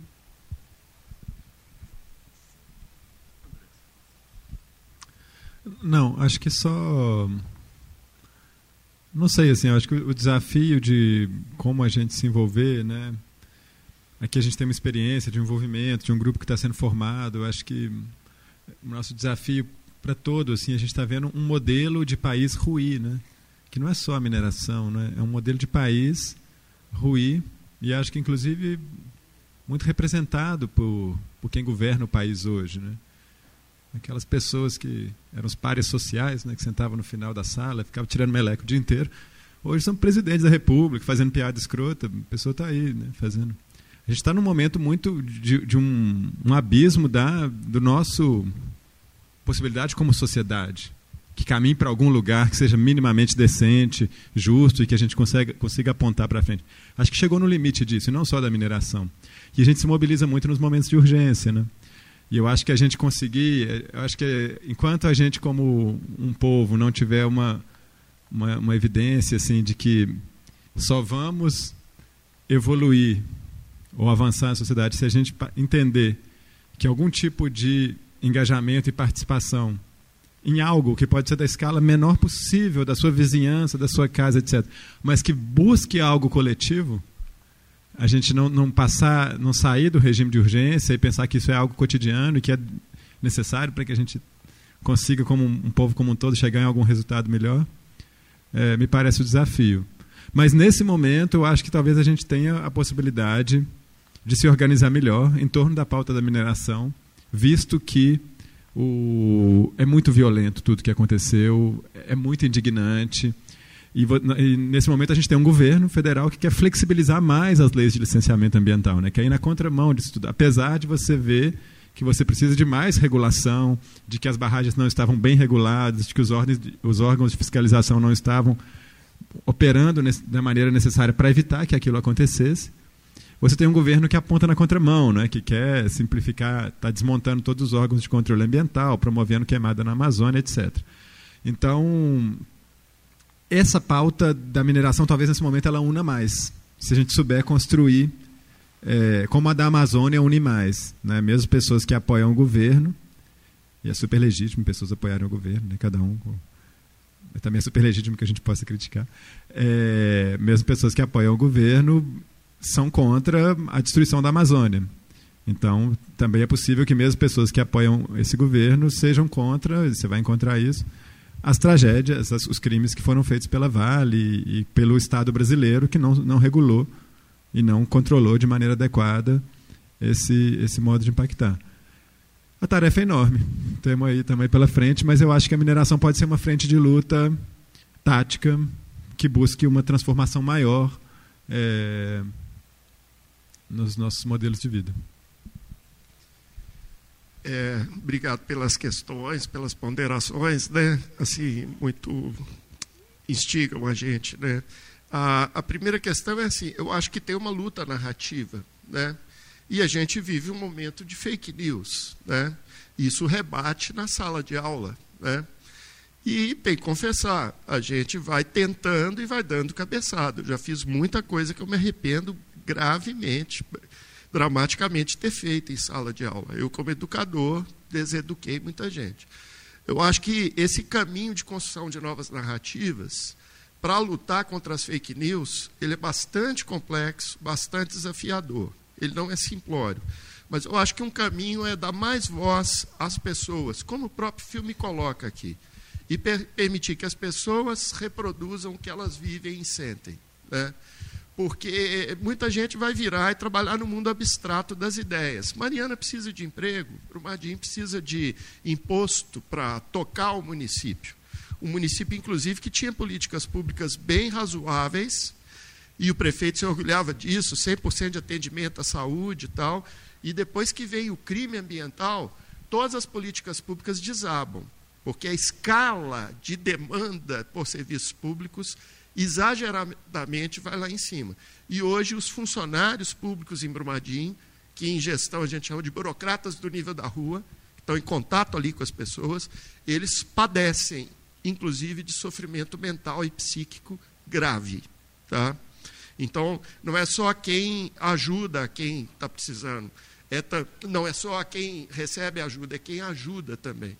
Né? A gente tem que fazer esse tipo de processo quando intervém, quando interage. Mas voltando à narrativa, acho que dar voz é importante. Uma das coisas que, que é emblemática né, em Bento Rodrigues é o jornal A Sirene. Né? É isso que a gente tenta construir também em Brumadinho, mas construir de forma endógena, né? deixa as pessoas quererem construir o jornal e o jornal ser delas. E a gente ajuda né, no que for possível. E não fazer para. Muita gente foi correndo querendo fazer para. Né? E o fazer para cria condição de vítima. Tá? E as pessoas são vitimadas mesmo, e têm seu luto. Mas eu acho que o desafio maior, e onde eu errei, é o quê? Em sala de aula, como professor, que sou de esquerda, né? acho que nem precisava falar. Tento ser progressista e outras coisas mais às vezes eu cortei a fala de quem não é. Né? E às vezes eu vim com um discurso meio eloquente, assim, muito forte. Então eu tenho outros colegas, eu faço parte de uma rede de pesquisadores do campo da gestão social do Brasil inteiro, eles têm trabalhado outras metodologias. Deixa falar o que quiser, a gente suspende tudo, seja racista, seja sexista aqui, mas você vai ouvir também. Tá? Você fala e ouve. Né? E aí isso desabrocha entre as pessoas. Eu acho que esse é um caminho assim para se reconfigurar e criar outras narrativas com outros olhares, né? E aí, no campo das lutas, infelizmente é o seguinte: de esquerda à direita, a mineração está em tudo, tá? A mineração é o partido político mais forte do Brasil. Se tivesse um PMB, Partido da Mineração Brasileira, tá? Ele seria o mais forte, porque inclusive nas esquerdas, neste estado de Minas Gerais, tá? tem políticos que são pró-mineração, claramente. Tá? Então não é só uma questão assim de ser de um campo progressista ou não ser. Né? Esse é um debate a ser feito. Tá? E aí toda, todo o esquema construído para reparar, para punir, ele faz um pouco como foi feito com a indústria do tabaco nos Estados Unidos. Conseguiu-se comprovar o óbvio, né, que tabaco causa câncer, né, o fumo né, causa câncer, e aí ela recebeu um, um, um processo e tal, pagou indenizações milionárias, sacudiu, balançou, mas o navio continua direitinho. É isso que está acontecendo com a mineração. Tá? Sacode, balança, mas a estrutura como um todo não se transforma, seja do ponto de vista político, das lutas sociais. Então, esse é um projeto assim para longo prazo. A gente tem contato com pesquisadores da região da fronteira Bélgica, França, Norpado do Calé, vieram visitar a PUC, né? Conhecem a há muito tempo, essa é uma região em que acabou o minério. E eles demoraram 30 anos para se reconverter. Esse não é um processo assim rápido. Né? E hoje há uma temporalidade que não respeita os tempos das pessoas. Né? Então, as pessoas querem que saia do luto com seis meses, né? querem que já, já substitua toda. A gente pode dizer, eu tenho trabalhado, e esse conceito não fui eu que inventei, aí indicando bibliografia, né? A professora Regina Helena Silva, da História da UFMG, o professor André, André Dias, da, do Polos, da UFMG, eles têm uma literatura muito poderosa sobre o assunto. A professora André Azuri, também do Gesta, da UFMG. Todos esses espaços podem visitar, baixar a bibliografia, o colega aqui com as publicações também. Né? Mas é o André Dias e a, a Lena que cunham a, a, o conceito de minério dependência. E a gente tem trabalhado com isso. Isso é uma psicopatologia dos municípios mineradores. E aí a metáfora é qual? A poeira apaga tudo. Né? Aquela névoa que está ali, ela é uma poeira. Quem chega em Brumadinho hoje, na chegada, tem razão para ser um lugar de passagem. Você quer ver o Inhotinha, você tem que passar por um lugar empoeirado, cheio de oficinas, de caminhões. Né? E cheio de coisas assim que mostra pobreza, não sei o quê. E aquela poeira vermelha está desde a minha infância lá em Brumadinho. Então, quem olha assim, pensa assim: que lugar empoeirado, né? será que a gente limpa? Esquece que existe isso. E é a minério dependência é a incapacidade de enxergar as atividades desempenhadas no território que geram bem viver. Tá? E, e, essa minério dependência, essa cegueira, ela é urbana também, como o colega aqui trabalha muito bem. Os catadores de material reciclável, eles são agentes ambientais urbanos ultra eficientes, mais eficientes do que as empresas de limpeza urbana nas cidades. E não sou eu que digo isso, isso é o MIT, Escola de Engenharia da USP, Poli, onde está cheio de gente pró-empresa, pró-mineração, botaram um chipzinho na carrocinha do catador. E descobriram que o catador tem uma logística de achar os materiais recicláveis né, e lidar com a materialidade que a empresa de limpeza não tem. Então, quem toca 87% do que a gente recicla, que é irrisório, só 3% dos resíduos é que são reciclados, são os catadores. E há um tempo atrás eu fui a FIENG, fui assistir uma palestra, só homem na mesa, uns caras das empresas de limpeza urbana, da Brelp, e vocês não vão acreditar, mas o cara falou isso mesmo. Ele abriu falando assim: tem uma chaga na gestão de resíduos urbanos, são um grupo de pessoas drogadas, sujas, maltrapilhas, que não sabem nada de gestão e que ficam atrapalhando a gestão de resíduos, catadores. Isso é coisa do passado, só país atrasado é que tem catador. Aí ele falou, falou do alto da sua masculinidade machista lá, né? Aí a primeira palavra da plateia, estava cheio de mulheres, né? Elas levantaram e falaram assim, ó, você conhece BH? Você conhece a Asmari? Reciclagem é feminina, tá certo? Você sabe o que a Asmari fez aqui por essa cidade? Então, essa invisibilidade está também no território. As pessoas em Brumadinho estão assim, olha, mas fora mineração eu faço o quê?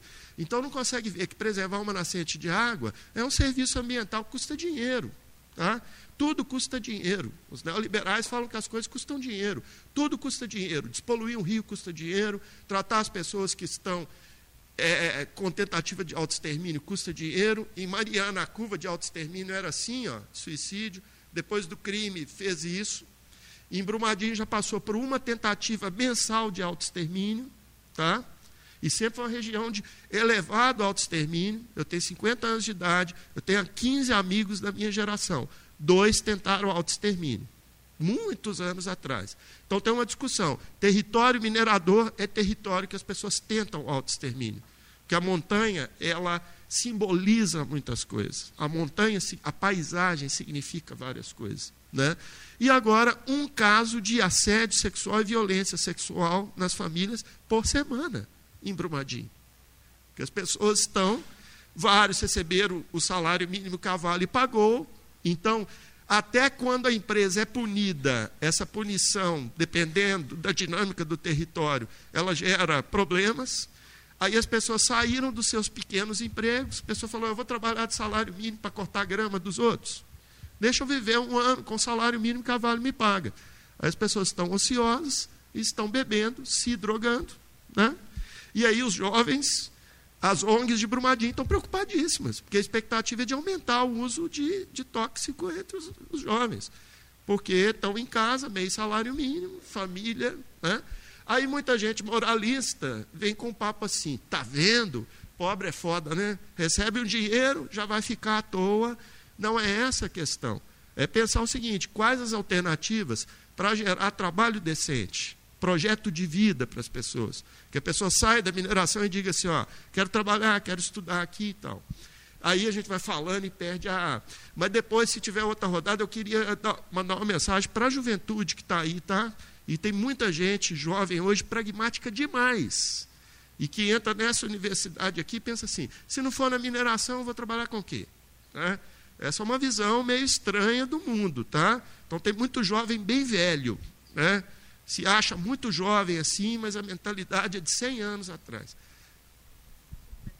Completar rapidamente o que o professor Tel falou, é, tem uma é, é, é, curioso porque assim a gente está falando de mineração, mas a gente poderia pensar em outros modelos ou né, modos de trabalho é, que tem essa não aderência no território, né? O, o próprio eucalipto é, também, enfim, dessa região de onde eu venho, é, ele é uma fonte de energia, né? É a base de carvão, a indústria.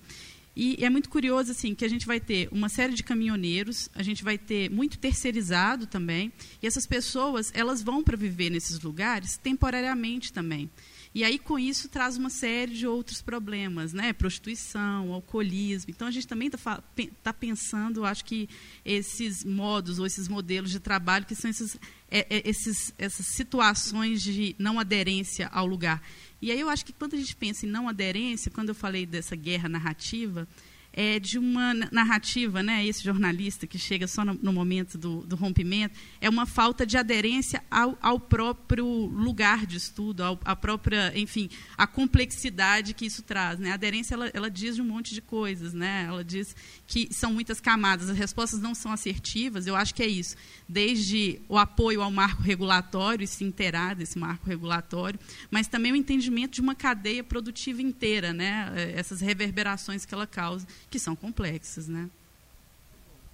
Nós temos três, né? A Elisa, tem uma pessoa ali, né? Você e aqui também, né? Pode a gente faz quatro, né? E... É, bom dia, meu nome é Júnia, do curso de Direito. É, é, claro que cada um aqui compôs o seu entendimento do filme, né? O significado acaba sendo de cada um, da, com a experiência. E para mim, assim, no momento que ele chega à montanha, é como se fosse o reencontro daquela montanha que ele fala que sumiu. Ele viu muitas montanhas sumirem, e para mim, quando ele vê, é como se ele estivesse reencontrando. É, eu queria saber de vocês três, é, quem é, qual o significado da mulher que propicia esse encontro? Aquela mulher que dá o um mapa para ele. Seria assim, é, o meu entendimento é que qualquer um de nós em qualquer situação, podemos ser agentes de propiciar algo que seja importante na vida do outro. Mas eu queria ouvir de vocês quem é essa mulher, o significado dela. Vamos fazer, né? Eu acho que tem três ou quatro questões. E a gente já está caminhando mais ou menos para o horário. Não, ainda tem tempo, né? Meio dia 20, né? Mas faz umas quatro e. e tem, tinha uma outra pessoa também, não, ali? Lá, né? Aqui. Faz você na frente. Ah. Então, é, eu queria é, fazer uma pergunta para o Roberto e para a Simone, porque é, nos painéis de ontem é, nós falamos muito de floresta, dos índios, dos negros, das comunidades tradicionais, é, e ficou, né, do, dos dois painéis, ficou muito esse pensamento em torno de buscarmos, pensarmos novos modos de vida, novos modos de ser e estar no mundo. É, e Roberto, fala, na fala dele, ele coloca, é, que eu achei interessante, ele, ele trouxe uma frase: é, é temos que falar do capitalismo. É, e eu não sou comunista, eu estou buscando uma outra via, uma outra coisa. É, e, e eu também estou nessa, buscando essa outra coisa. E aí quando, é, é, eu, né, das, das, falas de ontem, quando a gente é, chega a essa questão de novos modos de vida, novos modos de ter, ser, estar no mundo, eu acho que é essa coisa, esse desejo dessa, dessa outra via. Né? É, e aí, pensando no, no filme, a segunda vez que eu vejo Navios de Terra, eu gosto muito desse filme. É, e esse filme me passa sempre uma sensação assim de, de um mundo distópico, né? Porque muitas máquinas, né? Ou então uma natureza numa boa parte dele de, de poeira, de terra morta, é, né? Violentada, é, personagens em trânsito, sempre em trânsito, a deriva, as histórias deles também, eles estão sempre em trânsito. É, e o som me chama muita atenção no, no filme, porque é, não, tem, né, não, tem uma, não tem música, mas tem um som que parece que é o planeta falando, assim, não sei se eu estou viajando muito, mas assim, ventos, ah, pássaros, assim, que ele está sempre escutando ali no, no, né, na viagem do mar o mar, tem sempre um o, assim, né? tem um, tem um, uma sonoridade que sempre me marcou desde a primeira vez que eu assisti e hoje mais ainda fiquei ligada nisso. E, e aí você fala desse, dessa busca né, da ancestralidade, quer dizer, é, é como se fosse uma busca pela montanha que desapareceu e desaparece na vida dele sempre. Então, mais uma vez, eu, eu, eu, tô, eu não sei se eu estou viajando muito, mas eu vejo essa conexão de novo com esse desejo de algo novo que a gente não encontra no capitalismo, não encontrou no, no, no comunismo, que também é, destruiu muito. Quer dizer, é, é, e aí eu queria ouvi-los um pouco mais, assim, ouvir. Quer dizer, falou-se também de perguntando de bibliografia. É, eu indico a revista Pisiagrama, porque lá eu tenho achado é, é, é eu quero aprender outras coisas, assim, diferentes, que, que os velhos paradigmas já não estão dando conta, muito, muito conta. E aí eu acho que ali vocês têm nos apontado coisas novas, né? E, então eu queria ouvir mais dessa essa outra via que o Roberto está buscando, assim, e essa ideia da ancestralidade que a Simone falou também, é, que, que pra, eu sinto isso presente no filme, né? Porque parece que é isso que está ficando, sabe? Dos dois painéis de ontem, um desejo de algo novo e que, e que essa aproximação também com, com as comunidades tradicionais parece que a conexão deles com essa ancestralidade e essa re, capacidade de reexistência deles parece que nos aproxima um pouco mais disso. Então, é, era isso que eu queria ouvi-los um pouco, um pouco mais. Obrigada.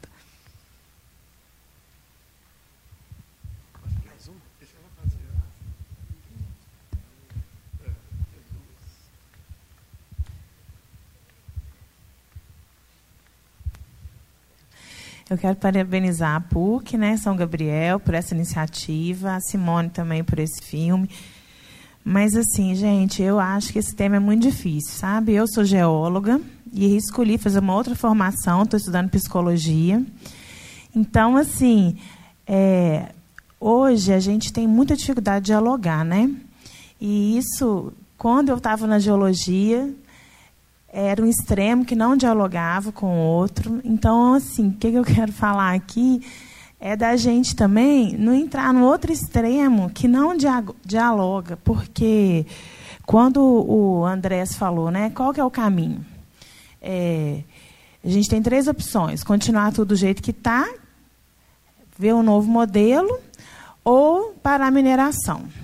Então, assim, parar a mineração não vai parar nunca. Porque a gente vai parar de usar o microfone, o celular, o carro, o ônibus, a bicicleta, até a bicicleta precisa da mineração. A gente vai continuar tudo do jeito que está? Vai, se a gente não fizer nada.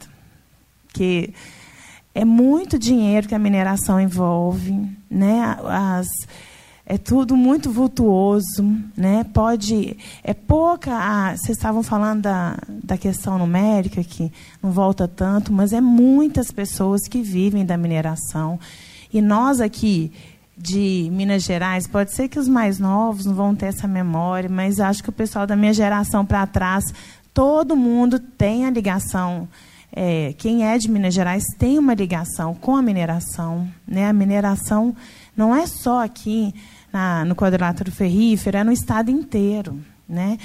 E é uma desgraça ter tantos bens minerais no nosso estado. Depende do ponto de vista. Né? Então, eu acredito assim que não tem como a gente ficar sem mineração. Agora só vai mudar, vai depender da gente. É, porque, como foi bem colocado aqui na mesa, as coisas parecem que estão só piorando em termos ambientais. Né? Assim, quando a gente pensa que ah, o órgão ambiental funciona, é tudo difícil, é tudo burocrático, é tudo travado, aí vem um novo governo que parece que as coisas vão piorar mais ainda. Ao invés da gente caminhar para frente, nós estamos indo para trás. Então, assim, eu, eu né, venho dessa formação anterior, assim, que lá né, a gente não tem o diálogo, tem só a técnica.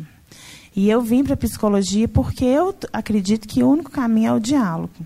Quando a gente fazia as reuniões como consultora de empresas de mineração, quem que vinha criticar a gente?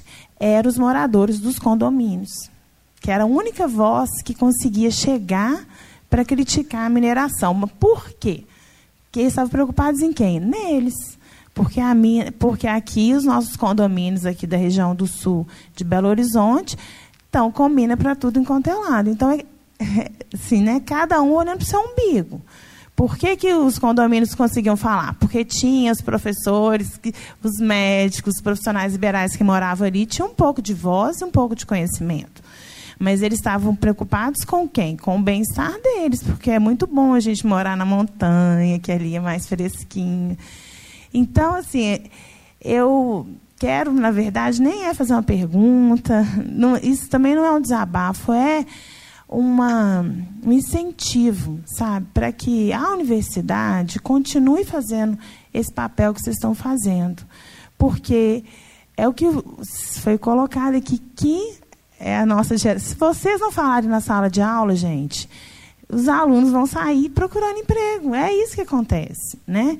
Porque essa geração que está vindo não tem tanto um senso crítico igual as gerações anteriores. Então, é continuar com esse papel, dessa cutucar. Para que, que vai colocar esse escape aqui no meio da semana, que semana que vem está cheio de prova? É para a gente parar e pensar que não é só o diploma, é qual profissional que a gente quer ser. Né? E continuar esse debate na sala de aula e fora da sala de aula também, porque se a gente não mudar a cabeça da gente, as coisas vão continuar do jeito que estão. Né? Então, quero parabenizar a organização do evento e que a, PUC, o São Gabriel, continue com essa, cutucando, colocando o dedo na ferida mesmo, para que a gente possa dialogar né? e refletir sobre a nossa ação.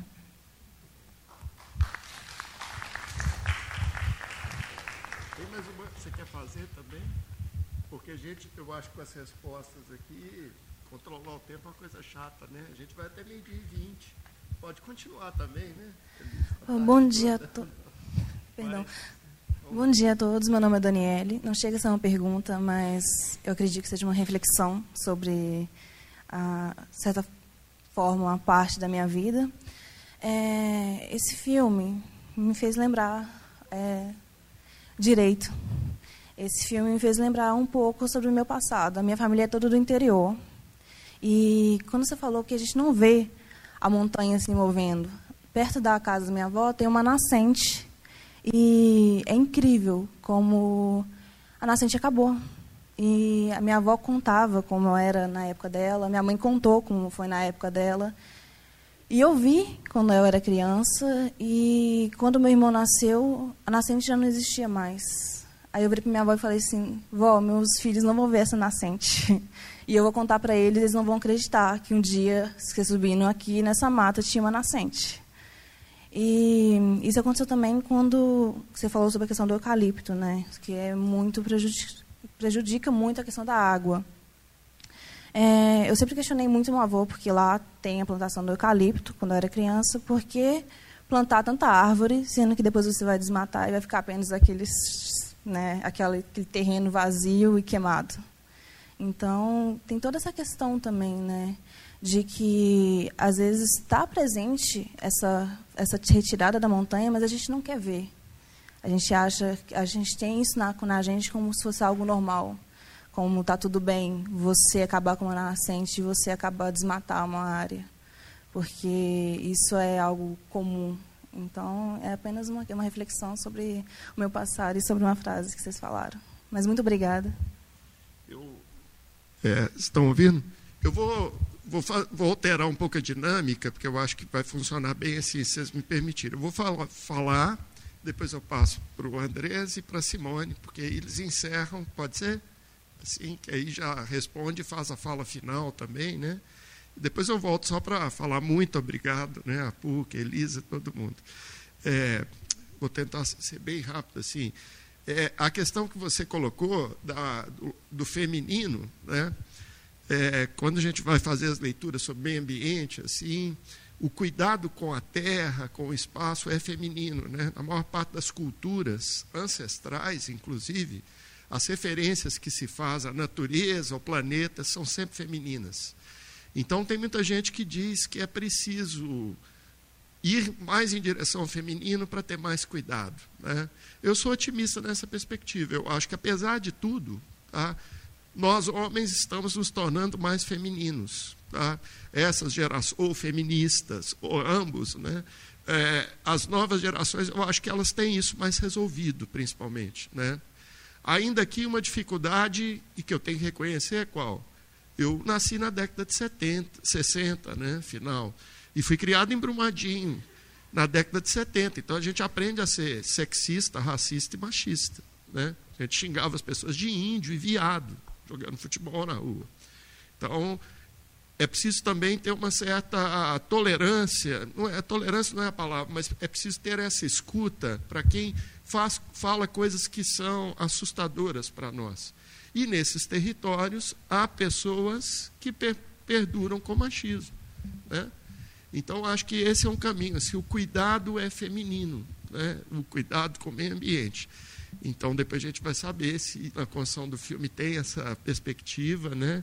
mas nos, nos chama a isso. Né? Outra questão, dentro do que a Elisa colocou aqui, eu queria recomendar um livro do professor Ricardo Abramovay, que é um professor da USP, sociólogo da USP, aposentado. Tem também é, documentários, entrevistas dele no YouTube. Esse livro eu acho até que é para download gratuito, tá? Ricardo Abramovay, que chama Muito Além da Economia Verde, né? em que ele coloca a seguinte questão: não basta esverdear, tá? Hoje a Fiat recicla 95% da água que ela usa.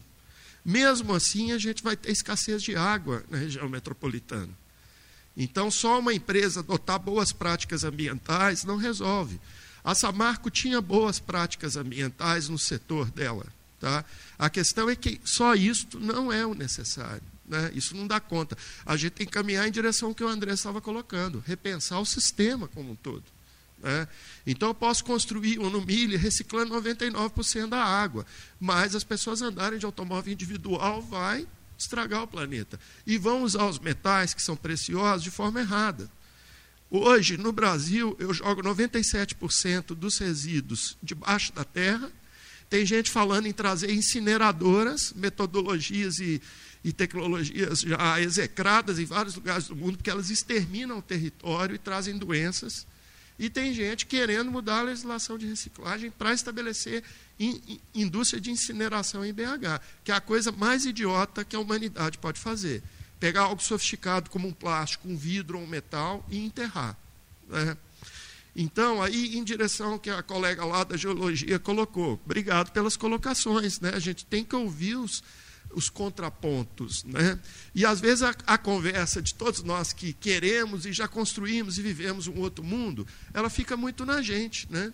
E aí a conversa lá na base é o seguinte: isso eu vejo em Brumadinho, olha, esses ambientalistas de Casa Branca aí, né? Então, então a gente vai ficar lá esperando os caras, a gente faz o quê? Eu não vou trabalhar na Vale? Né? Então, acho que tem estas questões, mas eu daria um passo atrás. Por que, que a mineração é, é, é não dá para viver sem mineração? Eu tenho as minhas dúvidas. Tá? Pode, Pode reciclar muita coisa? Tem que mudar todo o marco? Tem. Tá? É preciso que a mineração seja mais responsável? Sim, porque historicamente ela foi exatamente economicista, em emprego e renda. E aí me permita fazer o contraditório. Não acho que a mineração gera muitos empregos no Brasil. A Vale gera 5 mil empregos. Tá? Atividades turísticas geram muito mais empregos. Tá?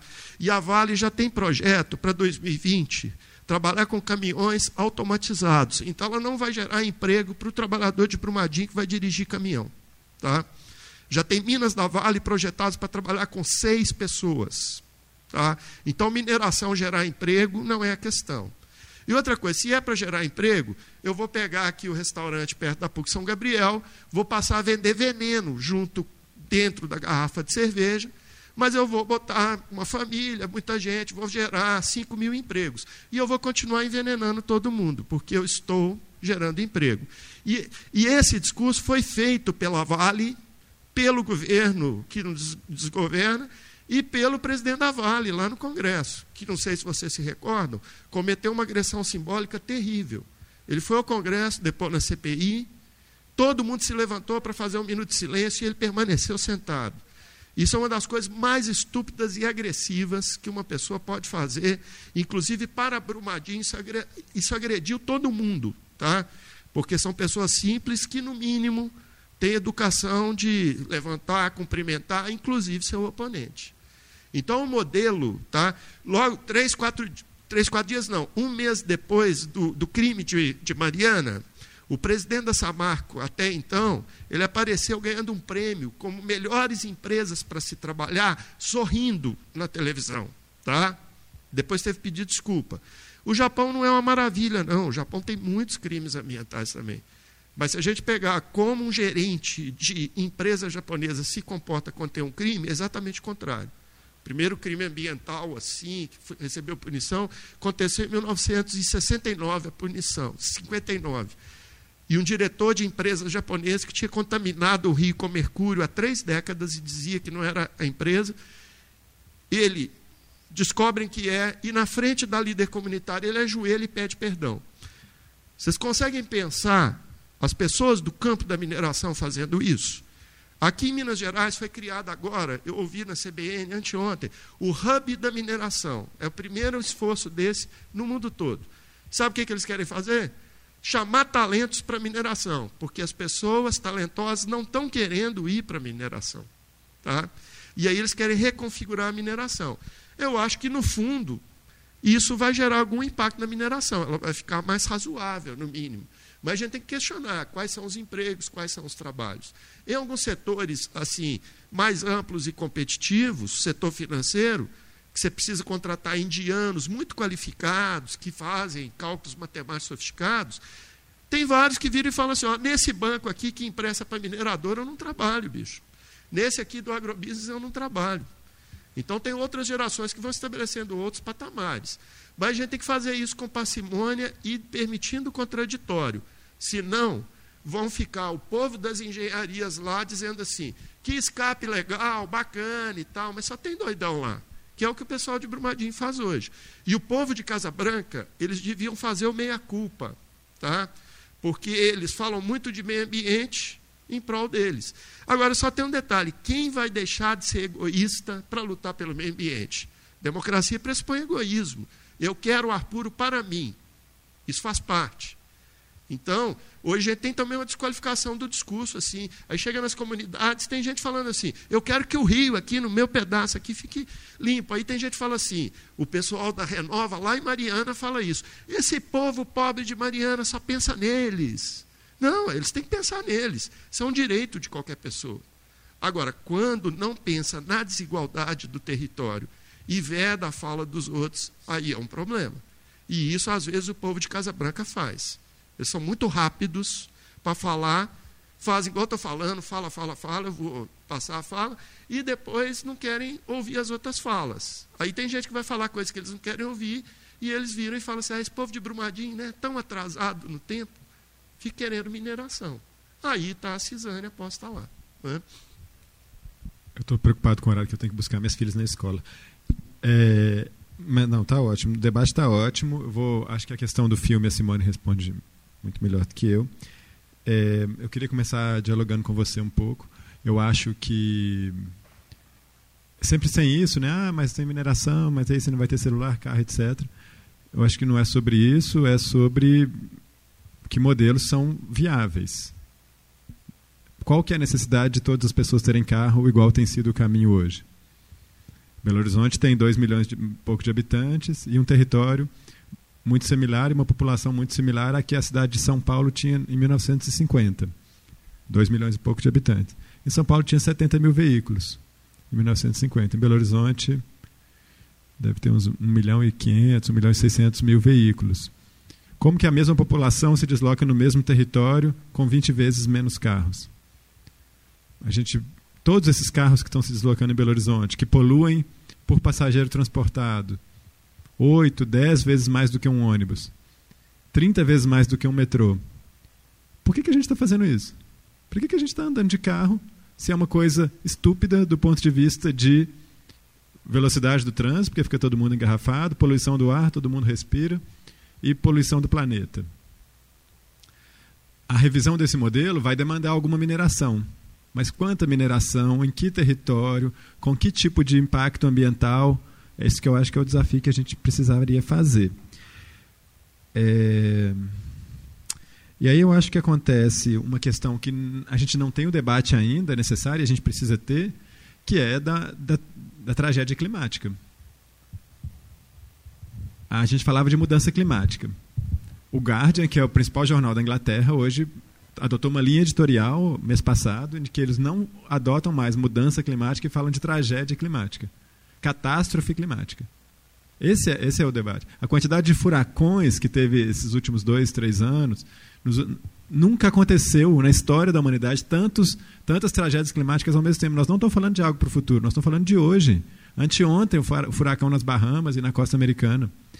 O que os cientistas do clima projetam com o aquecimento do planeta que segue acontecendo, não tem nenhum esforço político real de diminuição disso, é daqui a 30 anos, cenários de catástrofe, desertificação de áreas, acidificação de oceanos, esse tipo de catástrofe cada vez maior, desertificação de áreas no continente sul-americano, no nosso continente, fuga de populações, chegando em outros, problemas políticos, espaços para esses autoritários de quinta categoria que nos governam hoje ganharem mais espaço com seus discursos de quinta categoria que não resolvem nada mas que no momento que está tá todo mundo com medo, apavorado, eles conseguem espaço.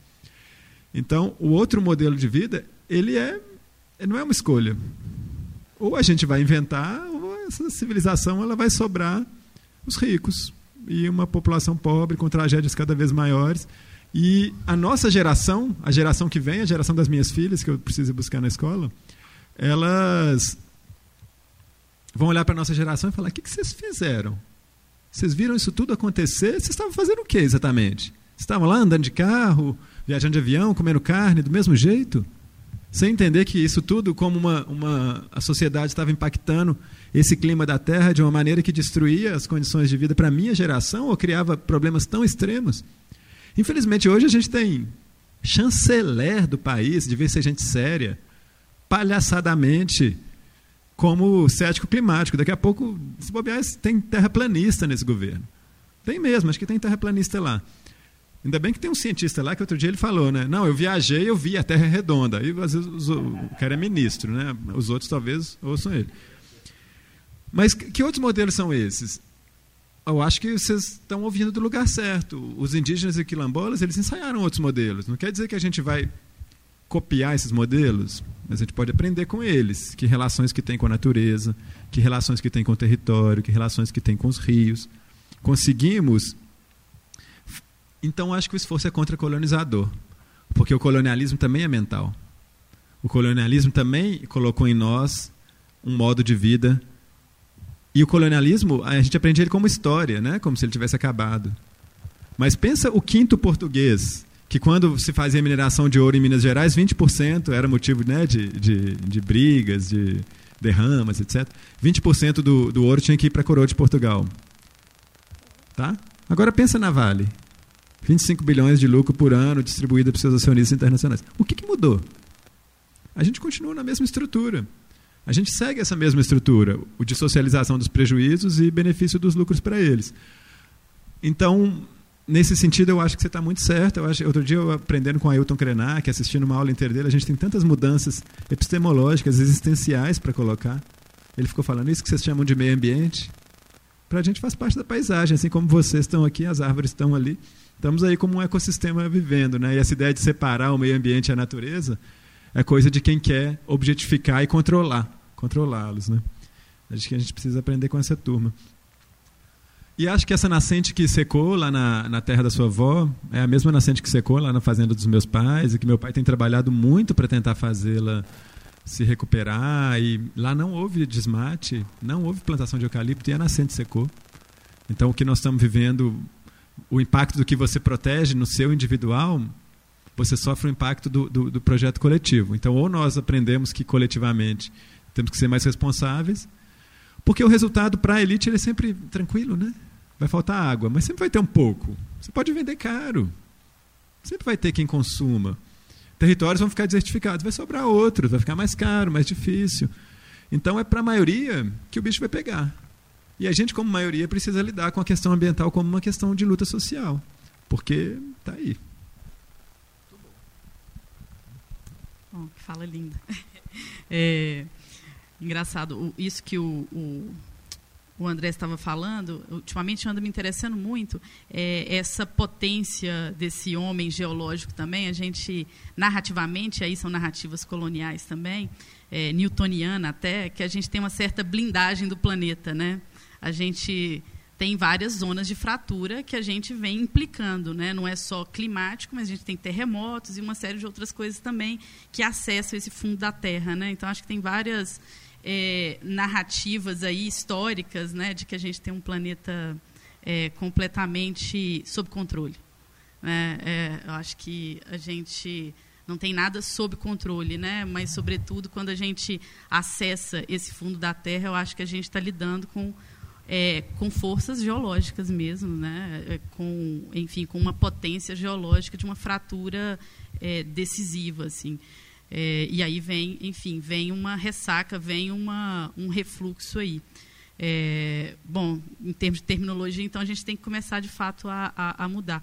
Eu concordo com o Andrés, assim, quando ele fala assim, é uma discussão, é, não dá mais, assim, né? A gente começa a ter que pensar outras coisas. E aí, só fazendo uma conexão com o filme, o que me interessa, eu acho que nas narrativas, eu acho que é, quilombolas, indígenas, é a ideia do tempo. E eu acho que a ideia do que o cinema, o cinema é uma espécie de regência do tempo, né? É, porque quando a gente fala dessa violência da mineração, a gente está falando dessa aceleração da mineração também.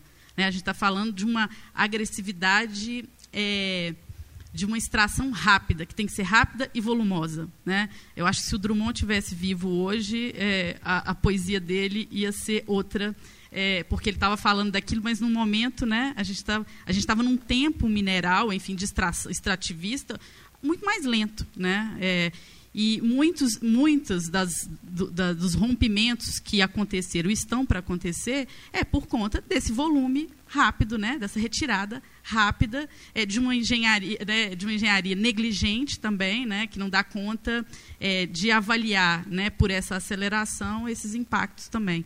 É, então, eu acho que se tem uma questão, é a questão do tempo. Né? Eu acho que os meninos da Pisiagrama têm discutido há algum tempo com vários autores essa ideia do progresso. Né? Eu acho que quando a gente é, é, coloca na nossa narrativa, enquanto construção desse estar no mundo, a ideia de crescimento e de progresso, né, e rápido, né, de uma progressão rápida, a gente está falando é, exatamente de tempo, né, do tempo nosso nos lugares, do tempo do trabalho, do tempo da extração, da nossa relação com os lugares. É, e aí, quando eu estava falando que é, a gente não está falando só de uma extração de. E aí, no filme me interessava muito, de uma, de uma montanha inteira, mas de um modo de estar no mundo, de um modo de trabalhar. Né? É isso, é o terceirizado que vai, que não habita o lugar, ou que habita temporariamente os lugares. Né? A gente está falando de tempo. Né? Assim, na verdade, é uma, é, é uma relação nossa com, com o próprio tempo. E aí eu acho que é, não é voltar, né? eu concordo plenamente com o Andrés, assim, não é voltar, é, mas eu acho que a relação é, enfim, indígena, quilombola, todos, todos esses saberes é, construídos é a relação do tempo com as coisas, né? com o lugar, com esse estar no mundo, que eu acho que é fundamental. É, no filme eu tento reger, reger é, né? É, esse tempo das coisas, é, inclusive essa ociosidade, uma espécie de coma que a gente entra, né? é um coma constante assim desse trabalho que ele ele é, ele, ele é esvaziado às, às vezes do próprio corpo e da memória também. E aí ali eu encontro sim o som como um lugar potente porque a gente é bombardeado por imagens e as imagens se esvaziam né? Então é, a imagem da da montanha ali, né, da barragem se rompendo, ela é né, constante ali no mundo midiático, né, todas essas imagens. Então, assim, lidar com esse lugar dessa imagem, o jeito de preencher essa imagem é o som, né? Porque a imagem ela é chapada, né? A ideia do quadro, é, a paisagem surge aí, né? É, e aí é muito colonizadora, né? Vem das pinturas, né? Essa iconografia é, do mundo, né? Enquadrado. Então, quando a gente enquadra, a gente vê ele por uma janela, né? A gente não consegue ver ter profundidade de campo. E a profundidade de campo possível era o som. Né? Então, esse som que está na nuca, esse som que, né, esse som que persegue, é, esses augúrios que estão sendo anunciados. Então, né, quando tem o tsunami, é, os primeiros é, que vão fugir daquela, daquela catástrofe foram os animais. Né? Então, essa escuta da terra, né, ela não está sonorizada, ela está nessa perspectiva do som. Então, acho que foi ali uma um campo possível para eu tentar escutar essa terra, escutar esses augúrios né, que estão presentes dia a dia. Né? E aí eu acho que, o, o, enfim, essa ancestralidade que é tão dita ultimamente, né, eu acho que ela tem também uma escuta muito aberta. Ela lida muito bem com o tempo e tem uma escuta muito aberta. Então eu acho que o trabalho de som vem daí, assim, né? E é, não é um som que é música, não é pra, não é colocar uma trilha para narrar a imagem, mas é escutar a trilha que a Terra faz. Eu tenho feito uma pesquisa ultimamente, vou falar muito brevemente, que a, Terra ela, ela, gera decibéis inaudíveis. É, e eles estavam fazendo, eles estão fazendo pesquisa de petróleo para saber se tem petróleo debaixo da Terra a partir desses, dessa música que a Terra emite, né? Desses decibéis inaudíveis que vira gráfico, né? E aí eu sei se tem petróleo ou não, eu sei o que material que tem por debaixo. Então eu acho que tem um universo é, dessa música emitida, né, desse augúrio, que é essa, que a gente poderia chamar desse espírito da terra, que é, nos atravessa e a gente perde essa escuta. Assim. Então, acho que no filme ali é, é, é disso, é, é, essa escuta que eu estou tentando abrir.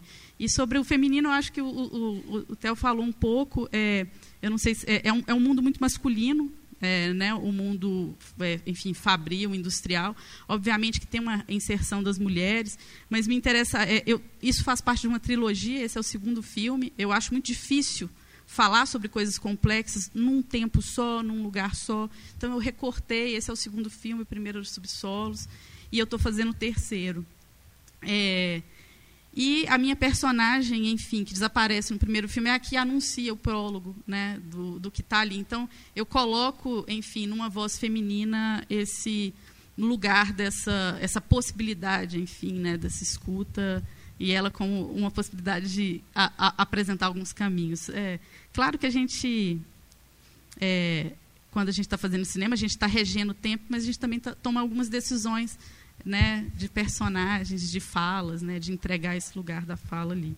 É, mas eu acho que é, é, essa história do tempo, para mim, é o que fica. Assim, essa aceleração da, da mineração, é isso. É, tem uma impossibilidade também de viver sem ela, mas eu acho que a questão está na, na, velocidade dessas coisas, obviamente, do marco regulatório. Acho que a legislação é o que vai definir muito as coisas, mas o tempo, assim, né, o tempo, essa aceleração é, eu acho que ele é uma questão que perpassa tudo, inclusive o universo do trabalho, né, é, em como que se dá essa relação de trabalho que a gente está falando de, que é da gente no mundo, né? É, e é esse esse campo sensível que eu acho que os números são importantes. Eu gosto de conviver com os números. É, eles alimentam a produção narrativa, mas essa essa abrir a escuta assim para o barulho, para o lugar, esse campo sensível, eu acho que é, é um, é um é um lugar necessário para a gente construir outros imaginários de mundo, né?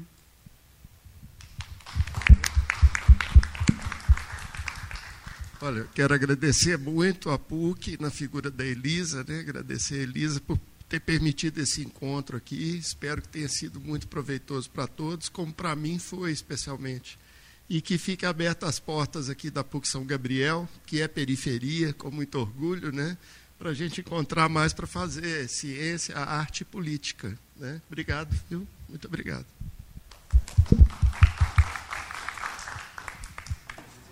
Essa produção é do Lab SG, onde você vem aprender aqui na PUC Minas São Gabriel.